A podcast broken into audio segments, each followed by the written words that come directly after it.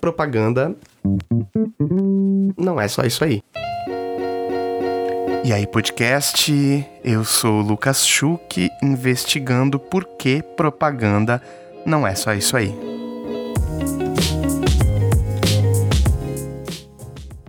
Se você está curtindo esse podcast, você precisa me pagar para ouvir. Sabe qual que é o pagamento? Ir lá no meu Instagram, lucasschuch, S-C-H-U-C-H, e mandar uma DM falando por que, que você está curtindo. É tudo que eu preciso para seguir por aqui e sempre que alguém me manda uma mensagem sobre o podcast, como que ele está ajudando a pensar outras formas de ver o mercado, eu fico super empolgado e dá muita força para seguir. Lá no Instagram eu compartilho conteúdos também do que eu tô lendo sobre as mudanças na publicidade, relatórios e notícias sobre a indústria. Esse podcast ganha oficialmente zero dinheiros para existir, então se você quiser ajudar ele a continuar nativa, manda ele para seus amigos, piramida a galera aí, ou faz o marketing multinível, né? Melhor dizendo, depende aí do que, que você acredita. E vamos lá, que as mudanças na propaganda elas precisam de você, então vamos começar.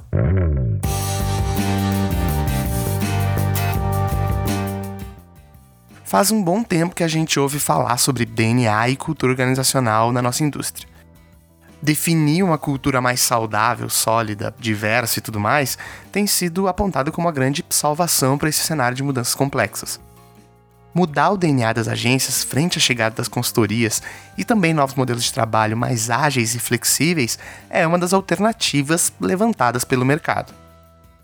É importante a gente perceber que não é uma disputa. O novo necessariamente não exclui o anterior.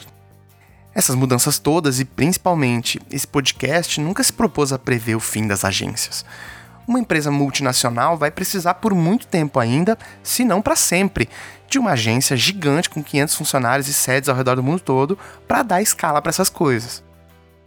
A gente já vive e vai viver cada vez mais uma coexistência de vários modelos operando juntos, e essa é uma das mudanças importantes. É esse descentramento do que eram as agências anteriormente que parece assustar. Se antes agências eram o único player decisivo no processo de comunicação, hoje o anunciante está na mesa junto com um monte de outras pessoas que têm a mesma importância no processo estratégico e criativo. Desse movimento é que surgem reformulações no DNA e na cultura das agências para elas se manterem relevantes. Já que agora existem novas alternativas que entregam um produto tão semelhante ao que só as agências sempre entregaram.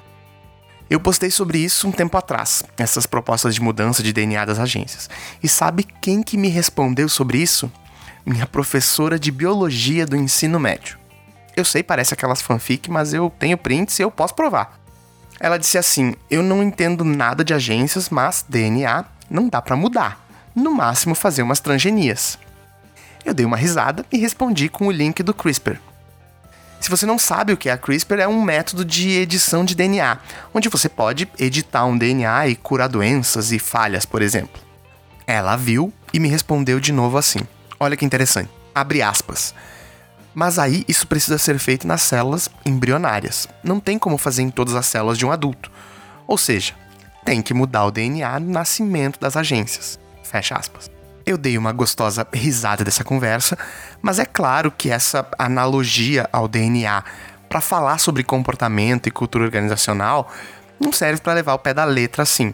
A gente está falando mais sobre comportamento e hábitos dentro desses espaços de trabalho do que de células no corpo humano. Segundo os autores que eu tenho usado para falar sobre hábitos humanos, dá sim para mudar a cultura e o DNA, entre aspas aqui, de uma agência mas leva-se anos até você espalhar novos hábitos e uma cultura mais saudável dentro de um espaço de trabalho. Porque todas as pessoas daquele lugar precisam perceber aquilo como uma transformação e mudar também. Infelizmente, comprar uma matéria no meio mensagem dizendo agora aquela agência de 100 anos de história tá com uma mentalidade de startup não muda nada na cultura de um lugar. Até porque startups têm os seus próprios problemas e a gente vai falar sobre isso. O que muda mesmo são pequenas atitudes reais, um passo de cada vez, batalhando por romper com cada má prática da indústria. E é por isso que não é uma disputa. Tem muita agência por aí que não se importa em dizer que é uma agência e que internamente rompe com um monte de paradigmas do mercado. E também Esses novos modelos, consultorias e startups devem ter os seus próprios problemas. A gente só ainda não teve tempo de conhecer e debater eles como a gente conhece o das agências que estão aí há 100 anos. Porque vê, uma startup ou consultoria de comunicação, ela é feita por pessoas que, muito provavelmente, vieram de backgrounds de agência porque eram os espaços que a gente teve de trabalho até então nessa indústria. Então, muito provavelmente, essas pessoas vão ter hábitos escrotos internalizados, mesmo que não saibam. E mesmo estando nesses novos espaços, esses erros vão vir à tona. Então, eu particularmente não acredito que vai existir um modelo perfeito, ainda que eu torça para estar tá errado. Por exemplo, uma consultoria ágil que tem uma equipe diversa só aciona freelancers e contribui para a precarização do trabalho. Ou um coletivo que emprega um monte de gente com carteira assinada cobra altas metas de produtividade, prejudicando a saúde mental da galera. Ou mesmo uma agência que esteja rompendo com o BV como modelo de remuneração, ainda vai levar anos até ter mulheres negras periféricas em cargos de liderança, por exemplo. Esse podcast nasceu para investigar o novo, quem está rompendo com os problemas da indústria. E modelos tradicionais de agência só não vão aparecer em maioria aqui, porque, bom, essa galera já teve bastante espaço e tempo para debater os seus próprios modelos. Mas não quer dizer que eles sejam de todo ruim, não eles só vão precisar de mais tempo para romper com práticas repetidas há tantos anos lá dentro. Sai na frente quem pensou um modelo novo a partir dessas transformações. Pois vejam vocês, nesse cenário de novos modelos incríveis, novos nomes em inglês para chamar empresas que entregam algo muito parecido entre si, o convidado de hoje é CEO de uma empresa que parece não se importar em ser chamada de agência mas que surge pós-transformação digital, que sofre com várias mudanças no seu modelo de negócio ao longo do tempo e que batalha diariamente para ter uma cultura mais saudável e ser reconhecida pelo mercado como uma empresa que emprega pessoas de minorias e grupos minorizados, diferentes daquele estereótipo padrão de publicitário que a gente via por aí. Eu falei com o André Passamani, CEO da Mutato, e eu vou parar de falar agora porque, como você viu na duração desse episódio, a gente conversou muito e mais uma vez foi um papo com uma pessoa super generosa que eu encontrei por aqui.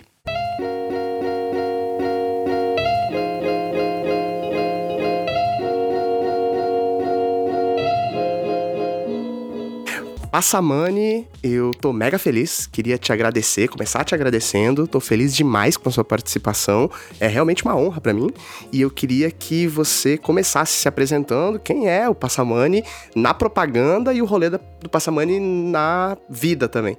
Tá bom. É, pô, obrigado pelo convite, é, eu, a gente se conhece pela internet há um tempinho aí, uhum. E quando você começou a gravar o podcast, você divulgou lá no, no grupo do, do, dos ouvintes de um outro podcast, Brainstorm Now, e, e aí eu, eu vim acompanhando, né? E uhum. gostei muito do, do, dos teus três episódios, tanto da Maria quanto do André e da Gabriela. E, pô, obrigado pelo convite. É, bom, eu, eu, meu nome é André, eu sou capixaba, é, de nascimento, moro em São Paulo há. tenho 46 anos, moro em São Paulo há 21 anos, em setembro completa já tirei meu, minha carteirinha de paulistano. paulistano. Tenho uma filha nascida aqui na cidade de São Paulo e eu virei publicitário com 31 anos. 31 anos. É primeira, meu primeiro emprego no universo da publicidade foi numa agência chamada One Digital quando eu tinha 31 anos. E logo depois eu recebi um convite, depois de seis meses que eu trabalhava lá, de um amigo é, para ir para um outro para um outro projeto muito arriscado, muito maluco, e isso me levou aonde eu estou hoje. É, então eu sou um não publicitário habitando a publicidade, um não paulistano habitando São Paulo. Eu sempre falo que eu sou o cara que está em lugares um pouco desconfortáveis. eu vou começar esse papo te contando uma história. Tá bom teve um tempo que eu seguia uh, essa onda de universidade, assim, eu seguia uma galera, umas figurinhas carimbadas da propaganda, assim, seguia todo mundo, achava que isso ia me, uh, me ajudar de alguma forma, então eu queria saber o que as pessoas estavam falando, né, e algumas dessas pessoas hoje estão aí uh, surfando no Havaí e boa, aposentadas. Uhum. Teve um momento que eu rompi com essa galera. Falei, cara, não, isso aqui não tá certo, essa indústria não, não é exatamente o que eu tava buscando e tal. E eu rompi com essa galera. Eu lembro de discutir, assim, a galera do B9, parar de seguir, discutir o meio mensagem, assim. Uhum. E aí teve um momento que eu falei assim: não, peraí, eu preciso uh, me reconectar para entender uh, o que tá acontecendo hoje e eu preciso me reconectar com pessoas que estão se questionando, uh, tentando transformar uh, a sua prática e tudo mais, e, e, repensando esse ofício. Uma dessas pessoas que eu voltei a seguir foi você, tá?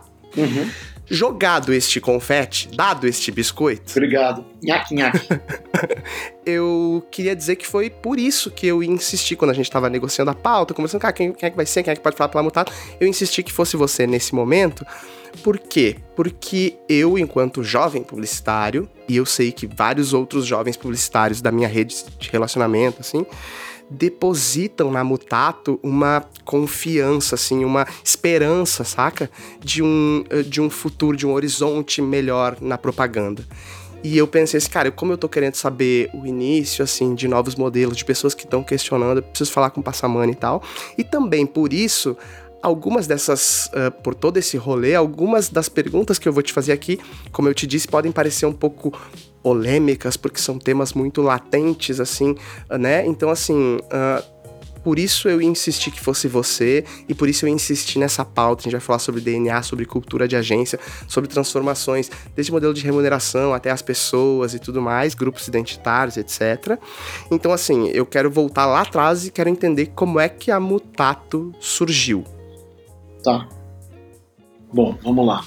É, então, por, por, que que na época que a gente conversou, que é pouco tempo uhum. atrás, por que, uhum. que eu uhum. sugeri que não fosse eu? É justamente porque eu acho que eu não sou uma pessoa que. Eu tenho 46 anos, cara, eu não tenho essa esperança toda, não. é, eu, eu, eu, queria muito deixar uma, a, a, é, eu tenho uma batalha que eu perdi no processo de recrutamento, é, do começo da Mutato, pro Cris Dias e pro Ariel Gajar, uhum. que foi o primeiro post da Mutato ser Don't Believe the Hype. É, e eu realmente acho que a, a, esse é o grande erro da, dessa indústria, é, é, viver na espuma, sabe? Uhum. É, então vamos lá, como surgiu a Mutato? É, agora que eu rejeitei o biscoito de maneira educada. É, foi assim, a gente, eu, eu, como eu te falei, né, eu tinha seis meses que eu tinha trabalhado numa agência chamada One Digital e eu recebi um convite é, de, um, de um cara com quem eu tinha trabalhado antes, é, fora da publicidade, a gente trabalhava numa coisa que hoje todo mundo é, quer trabalhar, que é startup. É, uhum. A gente trabalhava numa empresa de tecnologia que tinha a meta de lançar ações na bolsa e foi a primeira empresa a falir no mercado brasileiro é, no ano da graça do Nosso Senhor de 2001. A gente faliu de maneira retumbante. É, e, e, e, esse cara foi embora do Brasil e tal, e aí em 2005, acho eu, é, 2005 ele estava voltando para uma empreitada e, eu sabia que se ele estava envolvido com a coisa ia ser muito divertido, muito interessante, mas ia ser muito arriscado. Uhum. E era tudo isso mesmo. Esse, é, é, esse negócio, essa coisa para a qual ele me chamou, era um núcleo com quatro caras: um cara de, de negócios, é, um cara que ia liderar esse núcleo, ele que vinha com experiência de design, um, um programador, um cara de tecnologia, e eu que vinha para fazer projetos, operações. Uhum. E, e, isso é, é, era liderado por esse cara de negócios, e todo, todos nós teríamos o papel de, de ser criativos. É, por mais que tivesse um, um, um DA, um, um, designer ali na mesa, a criatividade estava dentro do negócio. O negócio era para todo mundo ser criativo, mas cada um tendo uma função técnica. Então, esse cara fala com o cliente, negocia preço, é, abre porta, esse cara cuida de é, organograma, orçamento, é, cuida das entregas, de achar freelancers que vão fazer o que nenhum dos quatro faz, esse cara programa é, entende toda a tecnologia, dá um jeito de soluções, e o cara faz tudo ficar bonito, vamos dizer assim. os, os, designers me adoram quando eu falo assim. É, e, e, aí isso é, deu ali um pouco certo, um pouco errado, mas sobreviveu, que foi uma notícia muito interessante para um negócio tão arriscado, porque tinha uma ideia de ser uma coisa é, fora da curva do que se vendia no mercado brasileiro de comunicação, que era uma experiência digital sofisticada. Uhum. É, a gente está falando de fazer vídeo, vídeo interativo em 2005. É, um mês antes desse convite, é, a, a Macromedia tinha lançado o Flash 8, que permitia botar vídeo. Caraca. Então, até aquele momento, ninguém sabia como fazer isso. Uhum. O que você tinha era QuickTime na internet, era super pesado e tal. Uhum. E aí, esse negócio deu mais ou menos certo. O dono dessa empresa que tinha é, comprado a ideia desse núcleo ofereceu a sociedade a um dos caras. E esse cara me ofereceu a sociedade é, para eu entrar com ele. O nome desse cara é Eduardo Camargo, ele é meu sócio. Então, em, 2017, em 2007, 12 anos atrás, ele me convidou para a gente ser sócio de um negócio que estaria nascendo ali. E eu acabei batizando esse negócio com o nome de Colmeia. E a gente ficou lá até 2012, é, junto com várias pessoas muito legais e um outro sócio que eu convidei para entrar, que é o José Mauro Case. E a gente tocou esse negócio de 2005 é, a, até 2007 nesse modelo beta aí, e depois como uma empresa a partir do ano de 2007 até 2011, final de 2011 e começo de 2012. No começo do ano de 2012, as divergências entre os, os, o grupo que era dono dessa empresa, que tinha é, era o dono de fato da empresa, e a gente que era, é, tocava o dia a dia, que fazia tudo ali acontecer, eram, eram é, divergências muito grandes, porque eles eram um grupo de produção, um grupo de produtoras que fazia longa-metragem, exposição, é, mas também vivia basicamente de fazer filme publicitário.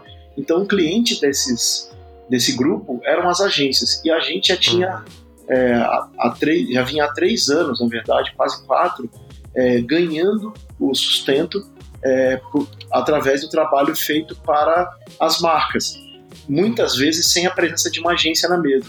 Então, é, isso foi gerando um, um, super desconforto. Dessa, dessa dissidência, dessa divergência, a, a gente resolveu sair por uma série de, de problemas aí, que, que enfim, briga de é, briga societária. A coisa não deu certo mesmo, a gente saiu, e, e, nisso que a gente saiu, a gente ficou solto no mercado.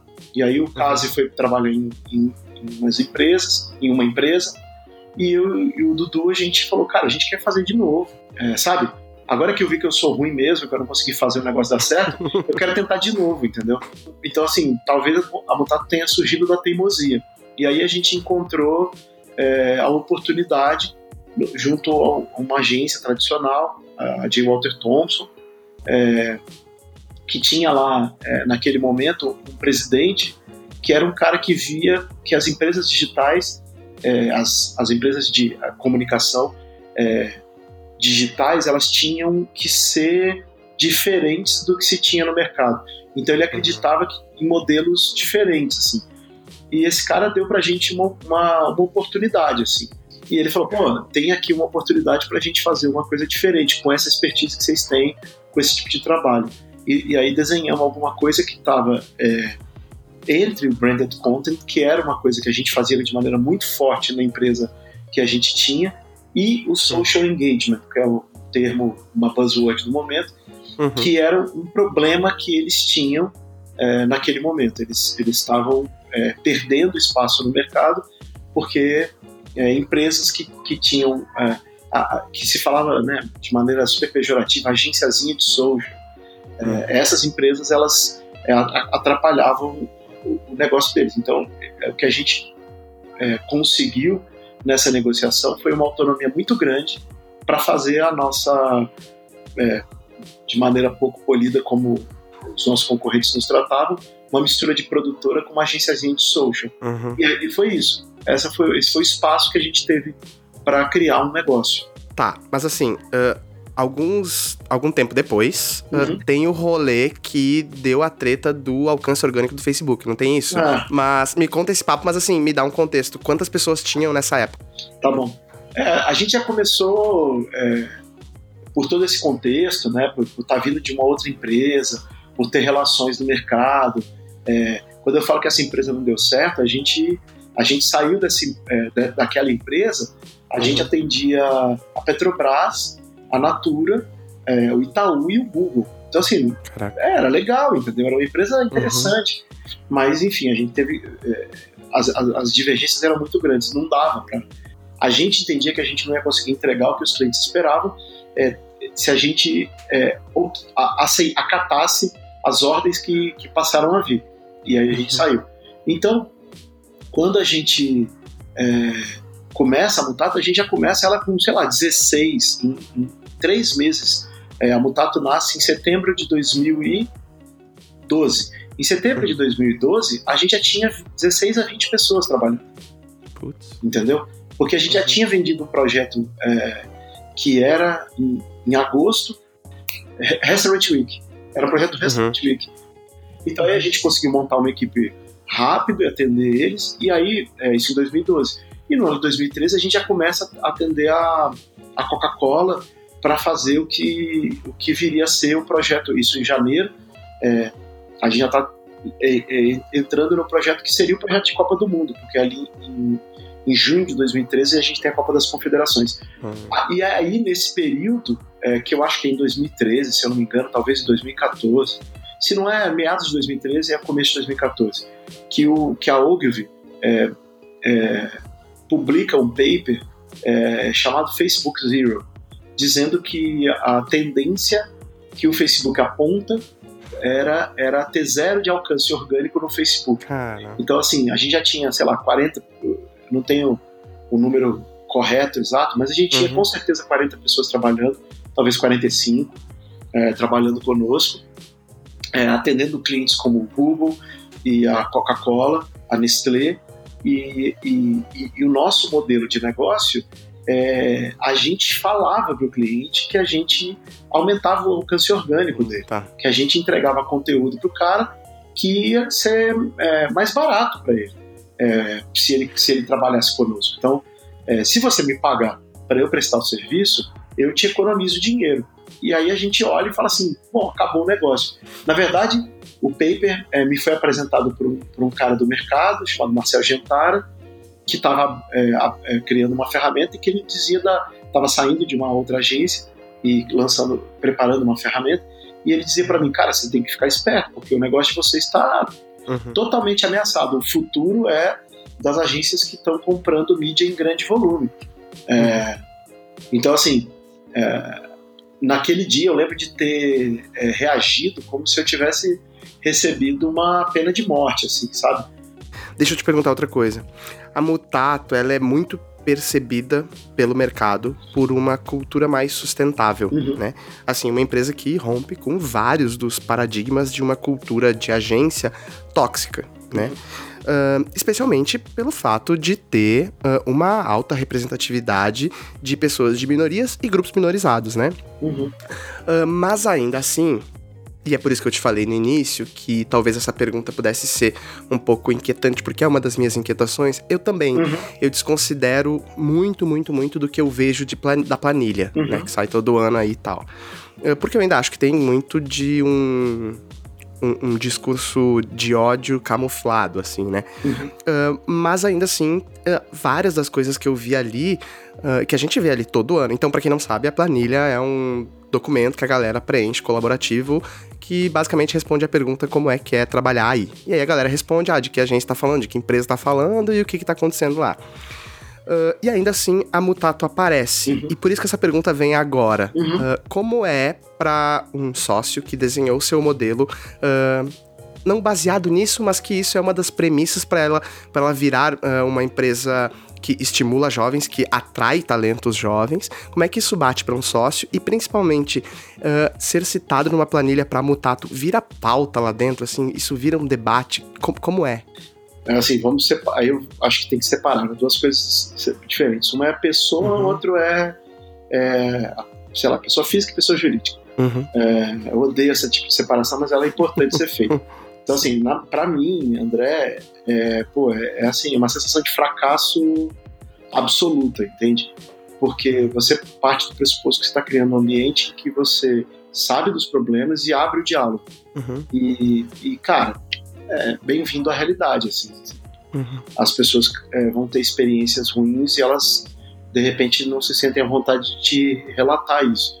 Ainda que você faça um esforço para que o ambiente seja aberto, que as pessoas possam, é, de fato, falar sobre os problemas, é, se você não resolver os problemas, de fato a, experiência da pessoa é ruim. Uhum. Então, é, é, é, felizmente, eu já tenho mais de 40 anos, então eu consigo ver essas coisas de uma maneira é, não egóica, assim. É isso, uhum. é um uhum. fracasso, entendeu? Então, assim, putz, a gente realmente ainda não conseguiu, é, e talvez é, não consiga nunca, dar conta de todos os problemas que uma empresa tenta evitar ter. É, também, inclusive, estamos bem longe disso. É, uma coisa que eu acho importante falar da planilha, das planilhas, é a origem da planilha é o Caio Andrade criou, né? É, uhum. Que é um cara muito legal, é um cara que está na Hyper Island. É, ele criou é, de uma maneira que eu acho muito interessante, que é assim, e aí, como é trabalhar aí?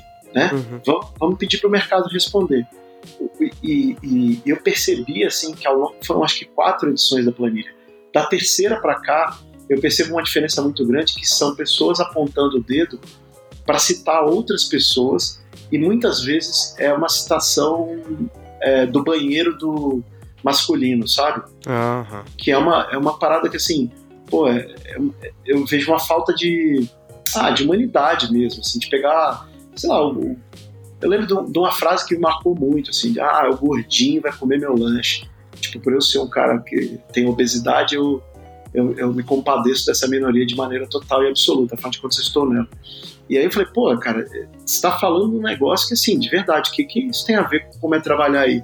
É, e aí, sabe? Uhum. Então, assim, eu acho que a crítica, quando feita a um, a um dirigente, ela é.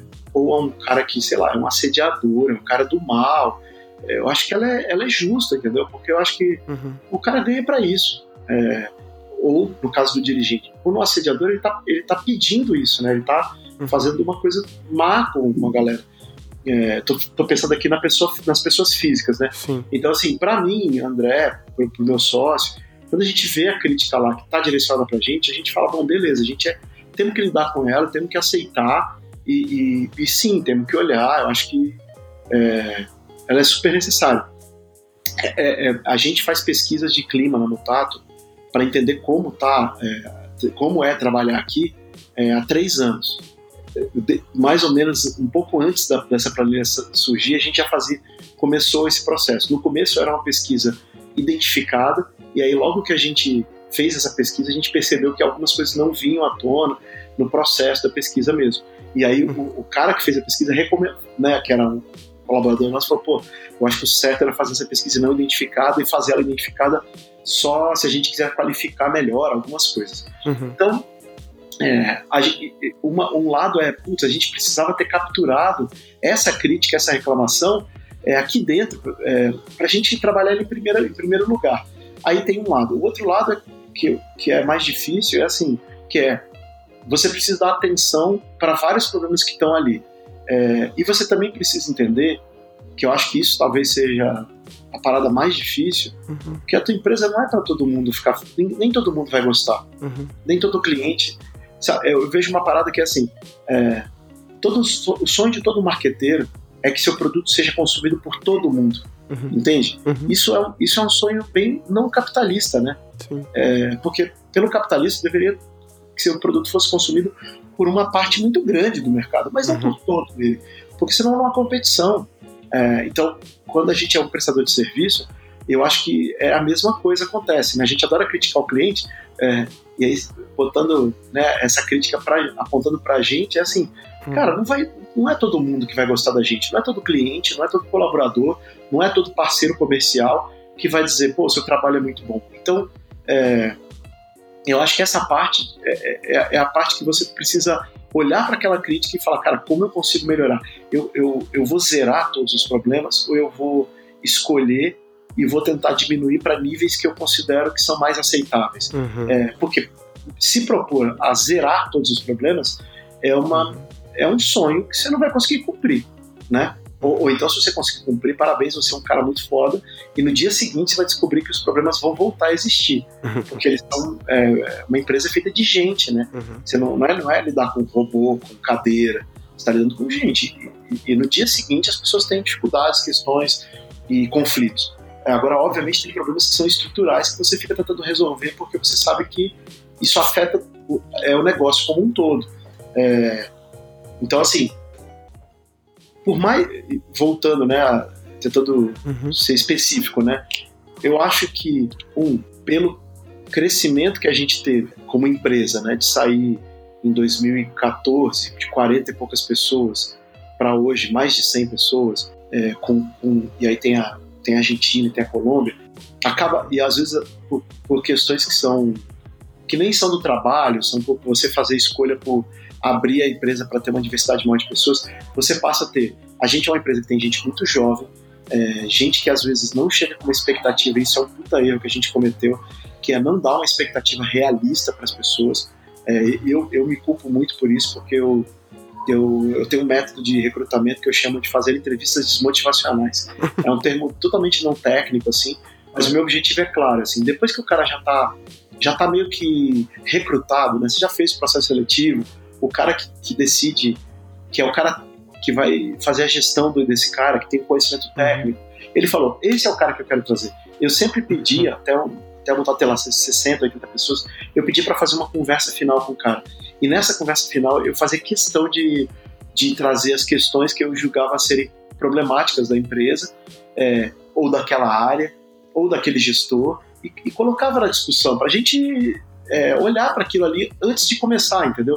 Porque de repente eu, eu, eu, fui vítima disso quando eu tinha 20 anos. Eu, eu mudei para um emprego e no dia que eu cheguei lá eu descobri que não era o emprego que eu tinha imaginado. E 15 dias depois eu fui demitido por ser incompetente.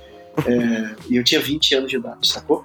Caraca. É, então assim, e, e, e é isso, assim, pô, eu cheguei num lugar para fazer entrevista e o lugar era de um jeito. No dia que eu fui trabalhar, eu tinha a impressão de que era Stranger Things, sabe? Tava no mundo uhum. reverso. Stranger Things. Things, é, é Things. Exato. Exato. E eu tava no mundo reverso. Eu falei, cara, cadê, cadê aquele pessoal alegre? Cadê aquele clima é, gostoso? Não tinha nada daquilo. É, uhum. Tipo, pô, it's a trap, diria o, o Romirante Akbar. É, então, assim, eu achava que isso era muito importante. E quando a gente é, perde essa capacidade, e é uma luta constante de, de fazer esse tipo de, de alinhamento de expectativa no começo, também a gente está é, preparando as pessoas para uma experiência péssima. Uhum. E aí, cara, é assim, a gente precisa ser sincero. De fato, a gente comete muito erro. De fato, a gente falha miseravelmente com muita coisa. Tanto é, com os clientes, né? Uhum. Quanto com os colaboradores. E aí, assim, pô, a gente perde conta a gente perde pessoas super talentosas. A gente, e, e às vezes pior, né? A gente perde pessoas super talentosas que passam aqui e as pessoas é, não perceberam que elas são super talentosas. E, uhum. e, e, obviamente que ou pior, né? A gente é obrigado a, a, demitir uma pessoa, seja porque a gente perdeu uma conta, seja porque a gente não percebeu que essa pessoa é talentosa. E aí a gente, obviamente, vai lidando com uma situação é, em que você tem é, um passivo emocional é, com essas pessoas. Então, assim, é, é hoje, é, depois da, da, da, quarta, assim, a gente vê isso com, como um, um termômetro do trabalho que tem que ser feito. Eu acho que, putz, eu acho que é uma coisa que tem que ser olhada, mas eu separo muito aqui, aquilo, a crítica individual e eu, eu tento, uhum. tento discutir com a galera aqui de dentro que me ajuda hoje eu tenho um time, né, cara? É, antigamente eu era o RH da empresa, hoje eu tenho pessoas que me ajudam com essas coisas. Então eu tento dividir com essa galera e discutir o que, que vocês acham e tal. E a gente tenta ir, por exemplo, nas áreas e conversar com as pessoas é, para poder entender e aí priorizar o esforço que a gente vai fazer para resolver problema. É, mas é, é, eu falo que é tipo você acordar todo dia, saber que você vai trabalhar e que no final você vai falhar, entendeu? é, e isso aí, eu acho que é um, é um, se você não tivesse essa tranquilidade de lidar com, com, com, essa, com essa falha, eu acho que aí sim vai ficar muito difícil, porque aí você vai querer esperar que as pessoas sejam muito legais com você e te amem por uma relação que, na verdade, é uma relação de trabalho, entendeu? É sim. É só trabalho. Então, assim, no final uhum. do dia, as pessoas vão ter um dia merda, porque teve uma rotina que é, aquele dia foi ruim, o melhor cliente do mundo, o cliente mais legal do mundo, vai ter um dia merda, entendeu? A, a melhor equipe do mundo, que todo mundo se ama, vai ter um dia merda. Então, uhum. é, é ter a expectativa também, sabe, que ser Sim. madura de que é um trampo, é um trabalho, que você chega lá aparece, faz o seu trabalho, é, respeita todo mundo e ainda assim pode não ser um dia bom, eu acho que também as empresas precisam. É, eu, eu acho que o publicitário ainda coloca um glamour, e aí tem uma combinação que é, de um lado, a cultura publicitária que ainda existe no Brasil, que é a cultura do rockstar, do cara que é, é um gênio, é um deus, é nananã.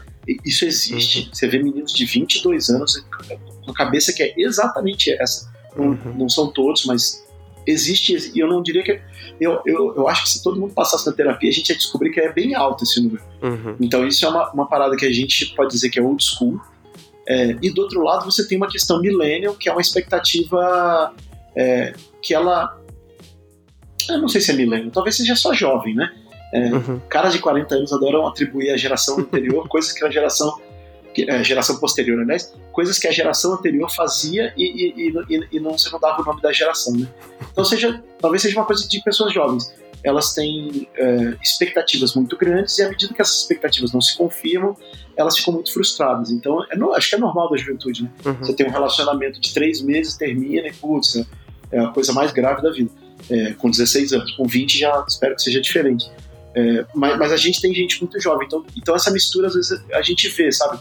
É, as pessoas vindo com uma expectativa que vai ser talvez impossível de alcançar. E, e, e aí que talvez assim, pô, é, estamos fazendo a nossa parte do trabalho, que é dar a expectativa da realidade do que a pessoa vai encontrar aqui, ou a gente está enrolando esse cara, tá, tá, tá, uhum. tá dando uma expectativa. E, e, assim, infelizmente, eu preciso dizer que eu acho que a gente já enrolou as pessoas. Eu não acho que a gente quis enrolar as pessoas.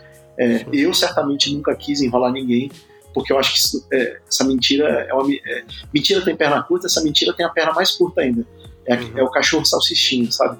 É, a uhum. perninha bem curtinha. É, porque o cara vai, não adianta, é, o cara vai trabalhar dentro da empresa, ele vai ver a realidade. É, então, assim, a gente vai acabar se enrolando nisso aí. Mas, uhum. de fato, assim, a gente já, sem querer, trouxe a pessoa explicando para ela uma realidade que não se concretizou. Isso aí, uhum. cara, é, é, é receita de fracasso. Uh, a gente está vendo hoje um milhão de novos modelos de negócio surgirem, que em várias medidas acabam deslocando as agências, consultorias, creators, plataforma e todo mundo se atravessando e tal. E com isso, tem um monte de gente fazendo uma ginástica, assim, para se afastar do rótulo agência né? Uh, hub de pessoas inquietas, um ecossistema criativo em busca de um propósito, etc. Uhum. Tudo bem para Mutato ser chamado de agência nesse cenário onde tá todo mundo uh, se afastando assim desse termo e o contexto uh, tóxico assim que ele carrega? Ah, eu, cara, eu sou é assim, acho que branding é importante, posicionamento é importante.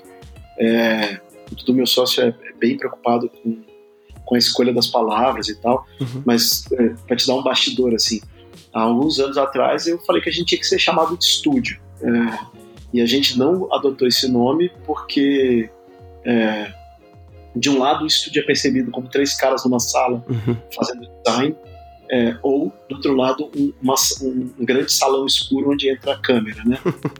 é, nos, na gringa você vê muito esse conceito de estúdio uhum. é, para produzir conteúdo, né? Você chama ah, BuzzFeed Studios. Uhum. Todo mundo entende que aquilo ali é a área de produção de conteúdo. É, de verdade, cara, eu, eu assim, eu acho que existe um problema muito grande que é assim, o que você é, cara, de verdade? Você é um lugar onde todo mundo se formou em propaganda trabalhou no, em agência tradicional e agora você está dando consultoria pro cara, ou você está dando, enfim, entregando um produto XYZ, uhum. é, e você não quer ser chamado de agência, legal, é, eu não vejo problema. Uhum. É, agora você é uma agência que é, vai fazer o produto, é, a entrega criativa, é, botar no ar, veicular o material, comprar mídia e não quer se chamar de agência. Uhum. Pô, então, cara, se chama golpe isso aí. Né? Então, assim, eu acho que, sabe, eu acho que tem, tem uma coisa nesse cenário de comunicação que é as pessoas às vezes se preocupam mais com o nome do que com o que elas vão fazer. Uhum. Eu acho que tem muito jeito de você se reinventar. É... Agora, o, o, que eu acho no final é que, de verdade, isso importa.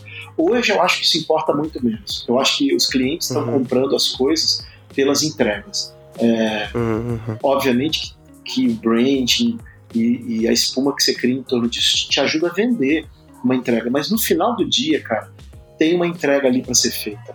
E se, no final do dia, às vezes, no final do. No nosso caso, é muita coisa no final do dia.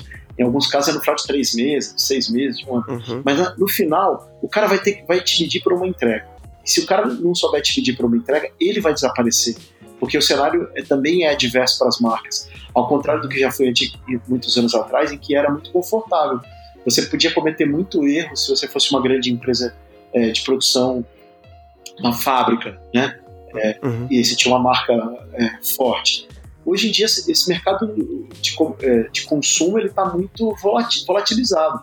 É, uhum. E aí eu acho que eu, eu, eu, eu, eu acho que o Star adora falar mal de cliente. E o cliente, cara, eu vejo ele cada vez com um pensamento mais sofisticado. Você vê o cliente indo uhum. lá e recrutando o cara no veículo, que é um, né, o Twitter, o Facebook, sim, o Google. Ele contrata esse cara. Aí você vê o cara que está numa agência indo para o cliente. E, e, você vê, entende? Aí você vê o cara uhum. que é do cliente indo abrir uma agência. Aí você vê o cara é, que é da, da agência indo para o veículo. Ou seja, você vê todo mundo trocando. Eu acho que essas, uhum. essa troca faz com que essa, essa cortina de fumaça ela, ela tenha cada vez menos força, entende? Cada uhum. vez mais é fácil você atravessar a cortina de fumaça e ver o que tem lá dentro. Tá, e olha só, uh, a Mutato ela surge em 2012. Uhum. Essa pergunta é bem do ponto de vista de negócios, assim. Uhum. Lá por 2015, a gente começou a ouvir mais fortemente sobre as consultorias de negócio ali, as Big Four ali, uh, Deloitte, McKinsey, uh, PwC, Accenture, chegando mais fortemente no mercado de comunicação, né? Uhum. E sendo um desses modelos que estavam deslocando essas agências. Uh, o receio que o mercado passou a ter, então, a partir de 2015, 2016, sobre essas consultorias, ele se pode ser a sua percepção a partir da Mutato ou a sua percepção de mercado? Porque eu lembro que foi um negócio, assim, tipo, em toda, to, toda semana, todo dia tinha um negócio no AdWeek, no AdAge, lá, uh, as consultorias, não sei o que, não sei o que lá. Isso se confirmou passados esses três, quase quatro anos, assim? Eu acho que sim, cara. É, a Droga 5 pertence a Accenture. A New, ah, eles compraram agora, né? A New Content pertence a Accenture. A Camarama pertence a Accenture. A Fjord, enfim, cara, os caras compraram um monte de empresa. É, a Deloitte também, acho que é, nem, nem, todo mundo se mexeu. É, uhum. Mas, de, de, toda maneira, assim, o papel que o que eu acho que, que, que existe para mim de maneira muito clara é as empresas de comunicação de maneira pura, né? A agência é uma empresa. Eu, eu, eu sou jornalista, né? De primeira graduação, é, de única, né? Essa é a minha primeira. É, a minha de graduação. Então eu, eu, eu, tendo hoje a olhar o mercado de comunicação como uma coisa, entende? Como uhum. uma, que tem é, o PR, que tem o veículo, que tem o creator, que tem a agência de publicidade, a empresa uhum. de mídia de performance, tudo isso é, é, parte desse mercado. Eu não consigo é, olhar para um pedaço só, porque é, as empresas de tecnologia, porque uma coisa atravessa a outra e, e, e todo mundo concorre com todo mundo. Mas tentando responder a tua pergunta, é, eu acho que essas empresas elas ocuparam um lugar que as empresas de comunicação não ocuparam que assim, as empresas de comunicação, sejam os grandes veículos, sejam as grandes agências, seja a outra empresa que quiser ser, que tenha comunicação no CERN, a empresa de. PR, ela tinha o CEO, né, o board uhum. de uma multinacional é, pedindo conselhos. E esses conselhos, eles foram enviesados pensando apenas no mercado de comunicação e não pensando no negócio do cliente. Uhum. Então, se abriu uma brecha gigantesca é, eu ouvi de um cliente uma frase que eu achei que é emblemática, assim, é, o motivo de eu estar escolhendo vocês é porque eu cansei da minha agência atual.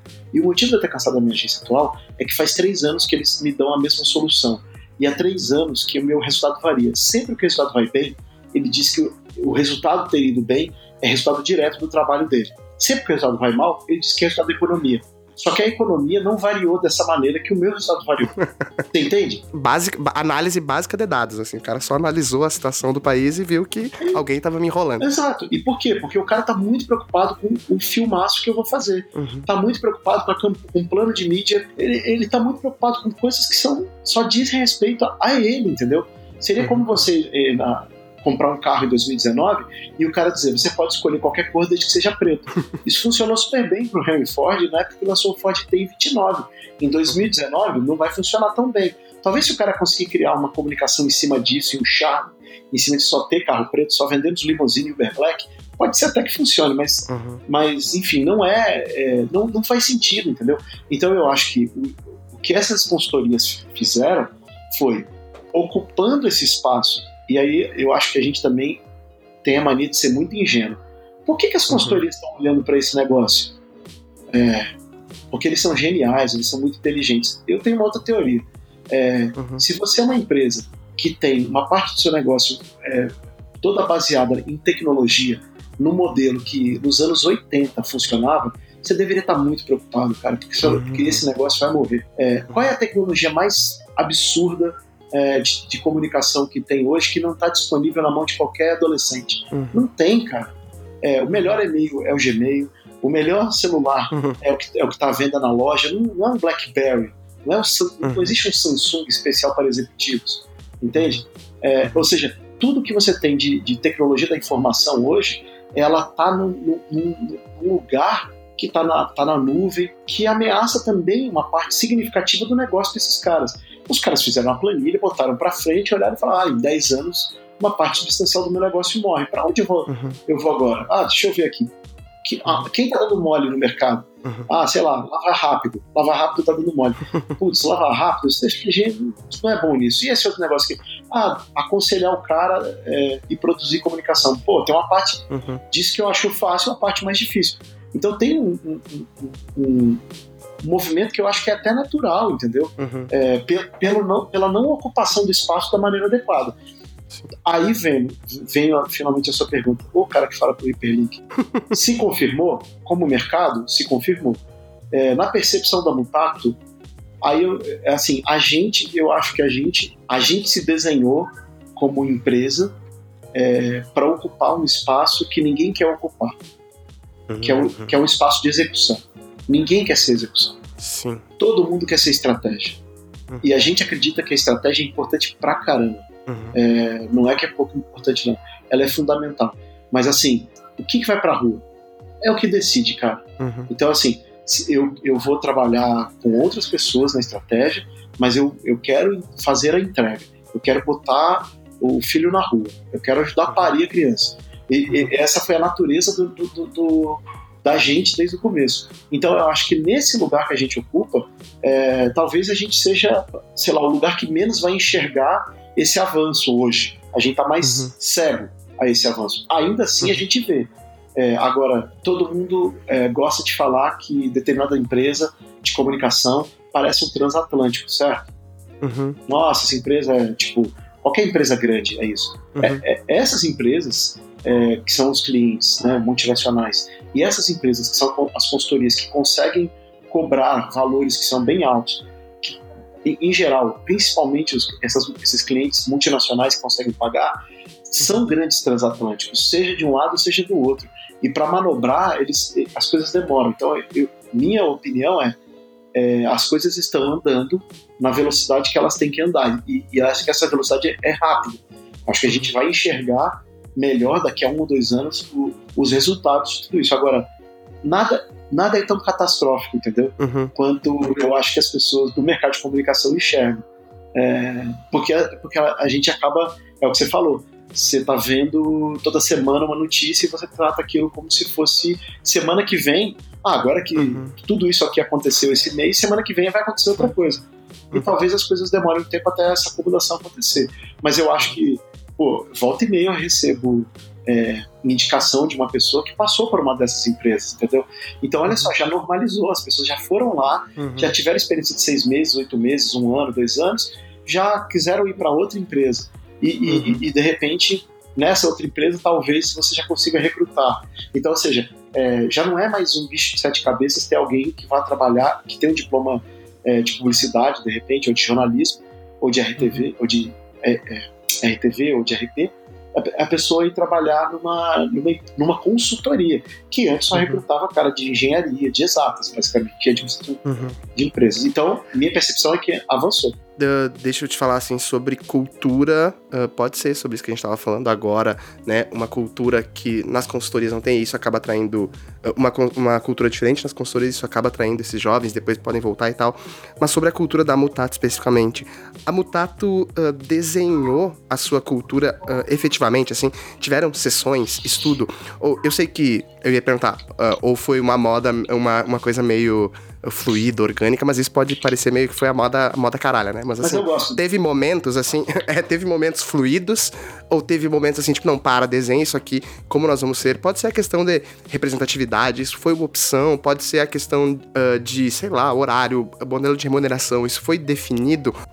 É assim, acho que tem uma, uma, uma, uma historinha que eu gosto de contar sempre, porque ela é bem sintomática de tudo isso, uhum. É, da, da parte da cultura quando a gente criou essa empresa primeira lá, com né, é, uhum. a, a, gente não tinha, nunca tinha, nunca tinha empreendido, nunca tinha sido dono de uma empresa. Eu sempre tinha trabalhado para os outros. E o, o, o Dudu, que foi o cara que me convidou para ser sócio, é, me deixou muito à vontade para cuidar da operação do negócio. É, uhum. Enquanto ele fazia uma parte de ficar em frente ao cliente e olhar para o produto final. Então, é, é como se ele tivesse sempre na primeira e na última etapa, e, e, e nessas etapas intermediárias eu estava muito à vontade para desenhar como eu queria. É, e aí a gente muito, teve essa conversa lá atrás, em 2008, 2007, que, pô, isso tinha que ser genuíno, assim, é, a gente tinha que fazer um lugar que as pessoas vissem, tipo, é, é assim, eu, é muito ruim trabalhar num lugar que, as, que você descobre que as, as pessoas são falsas, né? É, uhum.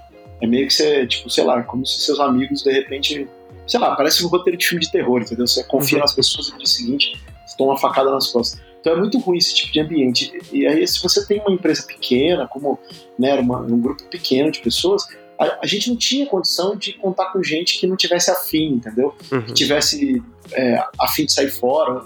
Não dava. Então, assim, a gente desenhou lá atrás uma cultura que eu, eu defini assim: vamos fazer uma empresa pra gente, como se a gente tivesse 20 anos e viesse trabalhar aqui. Já tinha 30, né? Como se eu, saindo da faculdade, quem. E, e, aí eu fiz essa empresa é, acreditando que ao ter 30 anos eu teria a mesma. Eu era igual a um cara de 20. E foi aí que eu descobri que eu era velho, com 30 anos de idade. Porque eu, quando uh, eu lembro da primeira conversa que me deu essa certeza, a gente conversou de Exterminador do Futuro e o cara dizia que o Exterminador do Futuro 1 era uma galhofa. E eu falei, mas, mas como? Como assim? É, esse é o filme. É, os outros é que são a galhofa. É, e aí ele falou, ah, sei lá, vai ver que é porque eu vi dublado no SBT a minha vida inteira. Aí eu pensei, nossa, Cara. Eu vi no cinema. Entendeu? E foi um ato de rebeldia. Ter visto que eu não era parte da geração que eu queria recrutar é, uhum. na, na, né, na Colmeia, fez a gente ter essa conversa na época da Mutato. Que a gente ia começar a e falou, cara, que empresa vai ser essa? E a gente pensou, pô, vai, obviamente vai ser é, a mesma coisa, só que diferente, porque faz sentido fazer exatamente a mesma coisa que a gente já fez. E o que, que é esse diferente? Ah, pô, a gente vai vai estar tá falando com. Aí a gente olhou, teve que olhar pra gente, entendeu?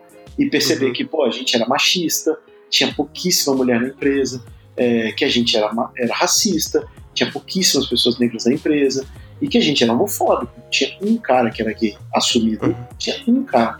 E, e, esse cara, no começo da, da, da Mutato, é, teve lá, é, passou um dia por lá e eu falei, pô, muito saudade de você, cara, muito bom é, ter, ter, você por perto. E ele falou para mim: é bom, né, ter um cara, o cara para você fazer a sua gay joke do dia. E eu fiquei assim: caralho, não é possível que o cara, que o cara enxerga que eu sou esse merda. Uhum. E era isso, ele enxergava isso. Talvez não, não, não, de maneira não tão forte, mas ele aproveitou para descontar depois de um tempo que a gente claro. não se via. E aí a gente falou: pô, realmente, se a gente vai uma empresa que as pessoas se sentem assim, estamos fodidos, né? Uhum. É melhor nem começar, vamos, vamos embora para casa, um emprego em outro lugar que já existe. E aí a gente falou, pô, então vamos, vamos fazer. Só que é, eu não acredito muito nessa coisa de você, a partir do zero, é, desenhar. É, eu fui para é, eu fui para a primeira session de, de planejamento da Mutato.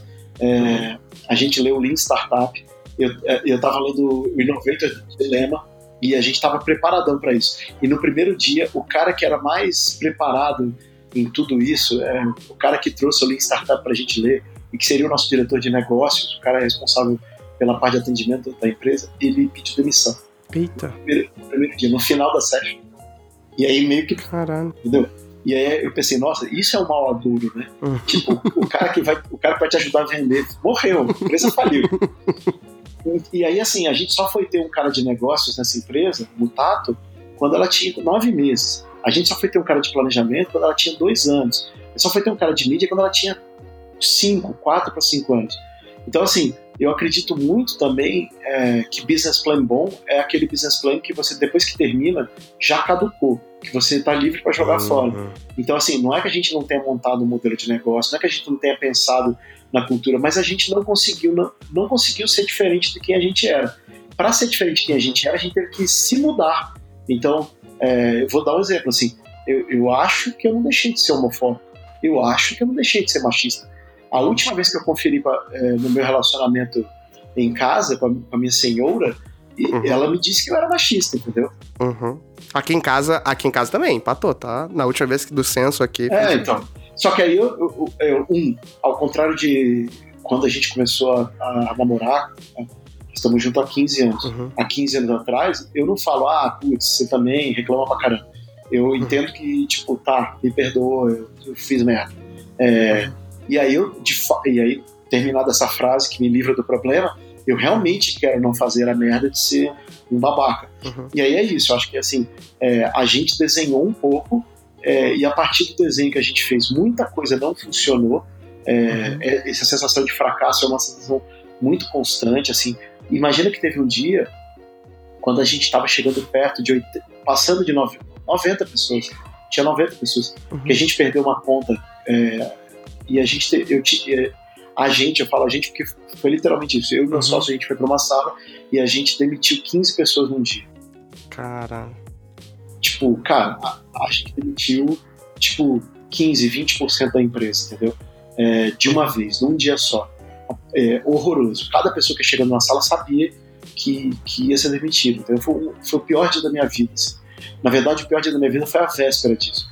Porque não conseguia dormir, foi horroroso. E foi péssimo, assim, foi péssimo. Então, é, essa sensação de fracasso que te dá demitir 15 pessoas numa sala durante um dia, a gente ficou 10, 12 horas. Conver algumas foram rápidas as conversas, porque a pessoa falava, cara, eu tô aqui há dois, três meses, sou estagiário, entendo. Outras pessoas estavam com a gente há um ou dois anos, pessoas que a gente não queria deixar aí, mas a gente tinha uhum. grana para pagar o salário de todo mundo, então a gente tinha que deixar. É, então, assim, é, eu acho que essa esse papo de quem desenha é, uma, uma, empresa é, é, assim, você precisa ter muita grana para isso dar certo, entendeu? Uhum. Se você não tem muita grana, você vai, você vai ter que fazer um plano e, e, e vai ter que se adaptar, entendeu? É tipo uhum.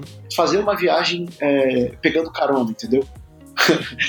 você não vai dizer que você já tal, você dorme em tal lugar. Porque carona pode ser que você não arrume para aquele lugar e você vai dormir em outro lugar, entendeu? Uhum. Agora, se você tem grana para comprar, fazer sua volta ao mundo de, de avião em classe executiva, você consegue desenhar um uhum. plano animal, incrível.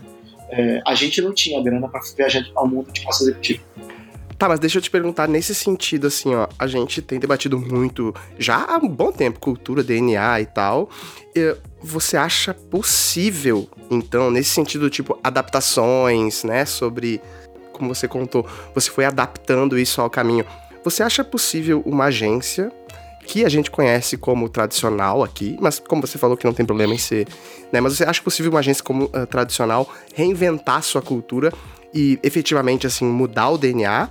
Ou, como a Gabi falou no, no último episódio, assim, aquilo fica, tá voltando assim, martelando isso enquanto você falava para mim. Uhum. Ou você acha que agências que já estão aí, que são. já tem aí 100 anos de propaganda moderna com as mesmas.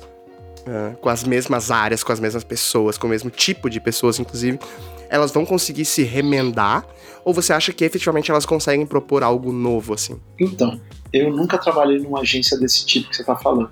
Uhum. Então, eu não, eu não tenho muito nem. Eu não tenho nem o que dizer para você, entendeu? Eu nunca trabalhei, eu não conheço de fato. Eu conheço de fora, entende? Eu conheço do lado. Uhum. Eu até conheço por dentro, mas, mas é uma coisa é, é é, como prestador de serviço, você ir lá e ter reunião porque é fornecedor, ou como parceiro, ou como competidor, ou como até associado a ele. Mas é diferente de quem trabalha lá dentro. Então, um, eu, eu, eu não sei se sou a melhor pessoa para te responder isso, porque eu, eu, eu não estou exatamente no mesmo negócio que o cara. Uhum. Dois, é, eu acredito que é mudaram o negócio, mudaram a empresa. A Mutato tem mudança no nome. A gente já mudou o modelo de negócio. Eu estava fazendo uma conta recentemente e eu vi que 35% da receita da Mutato é, foi inventada no ano de 2018. Até, dois, até 2018, 35% do negócio que a gente tem hoje, na Mutato não existia faturamento nesse negócio. Entendeu? É, obviamente que eu perdi receita em coisas e ganhei em outras. Então eu tive que mudar. Dito isso, é, tentando provar meu ponto de que eu sou super capaz de mudar, é, a cultura da Mutato, que foi super desenhada num esquema muito mais vamos no papel de pão e a gente vai mudando, e eventualmente a crítica vai ser de ser a moda caralho, pelas críticas que a gente vem sofrendo de ter crescido, a gente também entende que não dá para ser mais assim. Então a gente está se mudando para não ser percebido mais, pra, é, não é não ser percebido, né? Para ter uma atuação que não deixe margem para essa crítica ser tão forte porque a gente acha que também essa crítica está machucando a gente. A gente não quer que as pessoas se, se, sintam diminuídas porque a gente não tratou as coisas com respeito.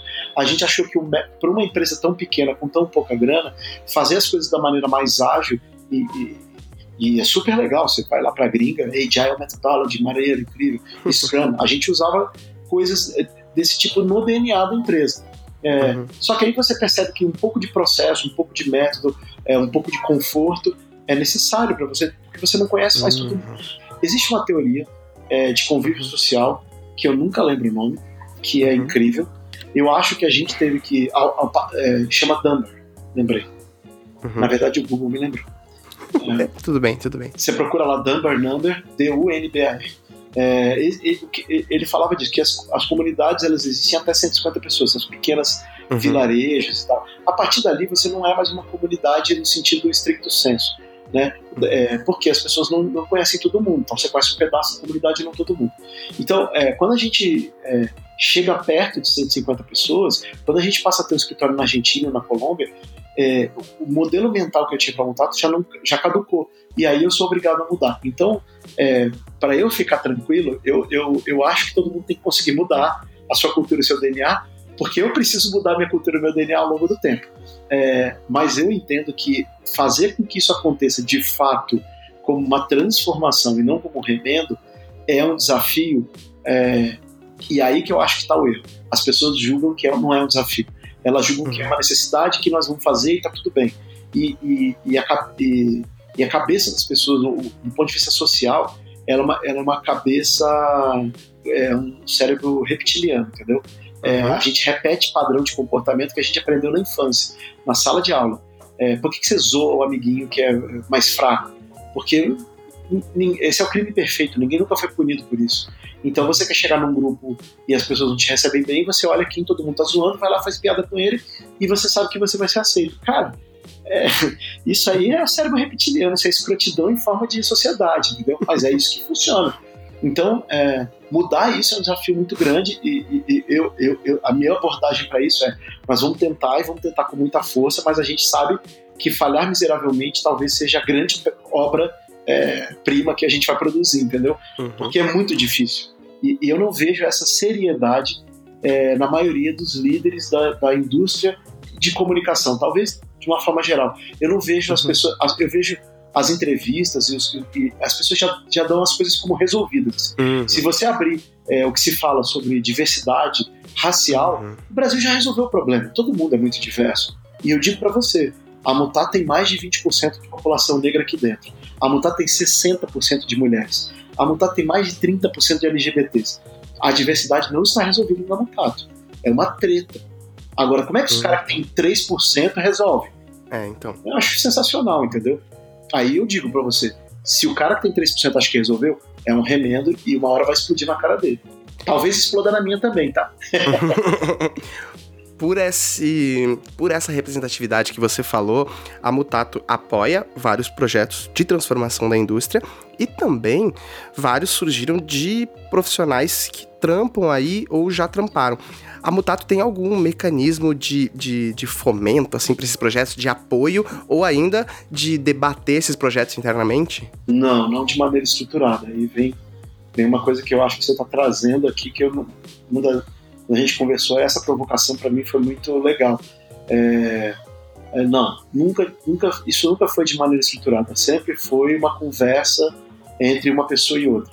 É, obviamente que eu, eu, existe alguma coisa processual hoje na Mutato em relação a isso, porque eu tenho né, uma área que junta cultura, RH e PR, que é uma área de quatro pessoas, tem um diretor, que é o Eduardo Zanelato, que está com a gente aí há três anos e meio, quase quatro, uhum. tem a Dani, que cuida de cultura, Daniele Matos, tem a Priscila de Paula, que entrou esse ano, e a Bárbara Lima, que entrou esse ano. É, a Priscila do RH e a Bárbara em, em PR, em, em relações públicas. Vou falar em português, né, É, Obrigado. Às vezes é bom, né? É, uhum. e, então, assim, essas quatro pessoas, é, especialmente no, na parte é, do que a gente está falando aqui, essa, as duas pessoas que estavam com a gente há mais tempo, a Dani e o, e o Eduardo, elas, elas tiveram um papel muito importante, mas outras pessoas que estão na empresa também tiveram um papel muito importante. Então, é, eu sempre cito a Priscila Muniz, que é a diretora de Insights da Mutato, uhum. ela teve um papel muito importante em todo esse processo de diversidade. Assim.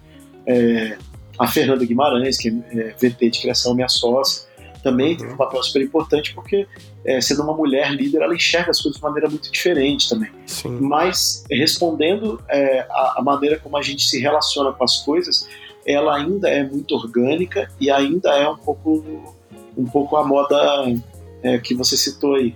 É, e não de maneira tão estruturada, talvez, quanto devesse uhum. ser. A, a, o que a gente tenta é, garantir é que a gente consiga ter esse espaço de troca, esse espaço de, de conversa uhum. é, bem aberto, assim, sabe?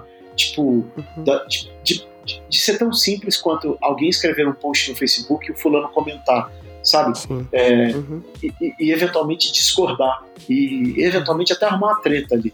É, porque eu acho que se, se, se, se as pessoas puderem é, fazer um post sobre qualquer assunto e o diretor da empresa puder responder o que ele acha sobre aquele assunto e o estagiário puder dizer, dizer não concordo, achei uma merda, parabéns, sei lá, é, isso não for um negócio, um drama, é, tipo, ó, oh, sabe? Eu acho uhum. que aí uhum. você começa a ter um ambiente que alguém pode virar e falar assim: cara, vocês viram esse projeto que legal? Sem ter medo do cara ser punido por isso. Uhum. É, mas eu não estou dizendo que isso já acontece assim no Mutato, não. Sim. Ainda é que... uma coisa que a gente é, é, é, pouca. Tem algumas pessoas que estão muito de olho é, em, em, como a gente vai se relacionar e quem são. Porque a gente enxerga essas, essas coisas como parcerias, entendeu? Parcerias uhum. que são uhum. necessárias para a empresa. Se eu.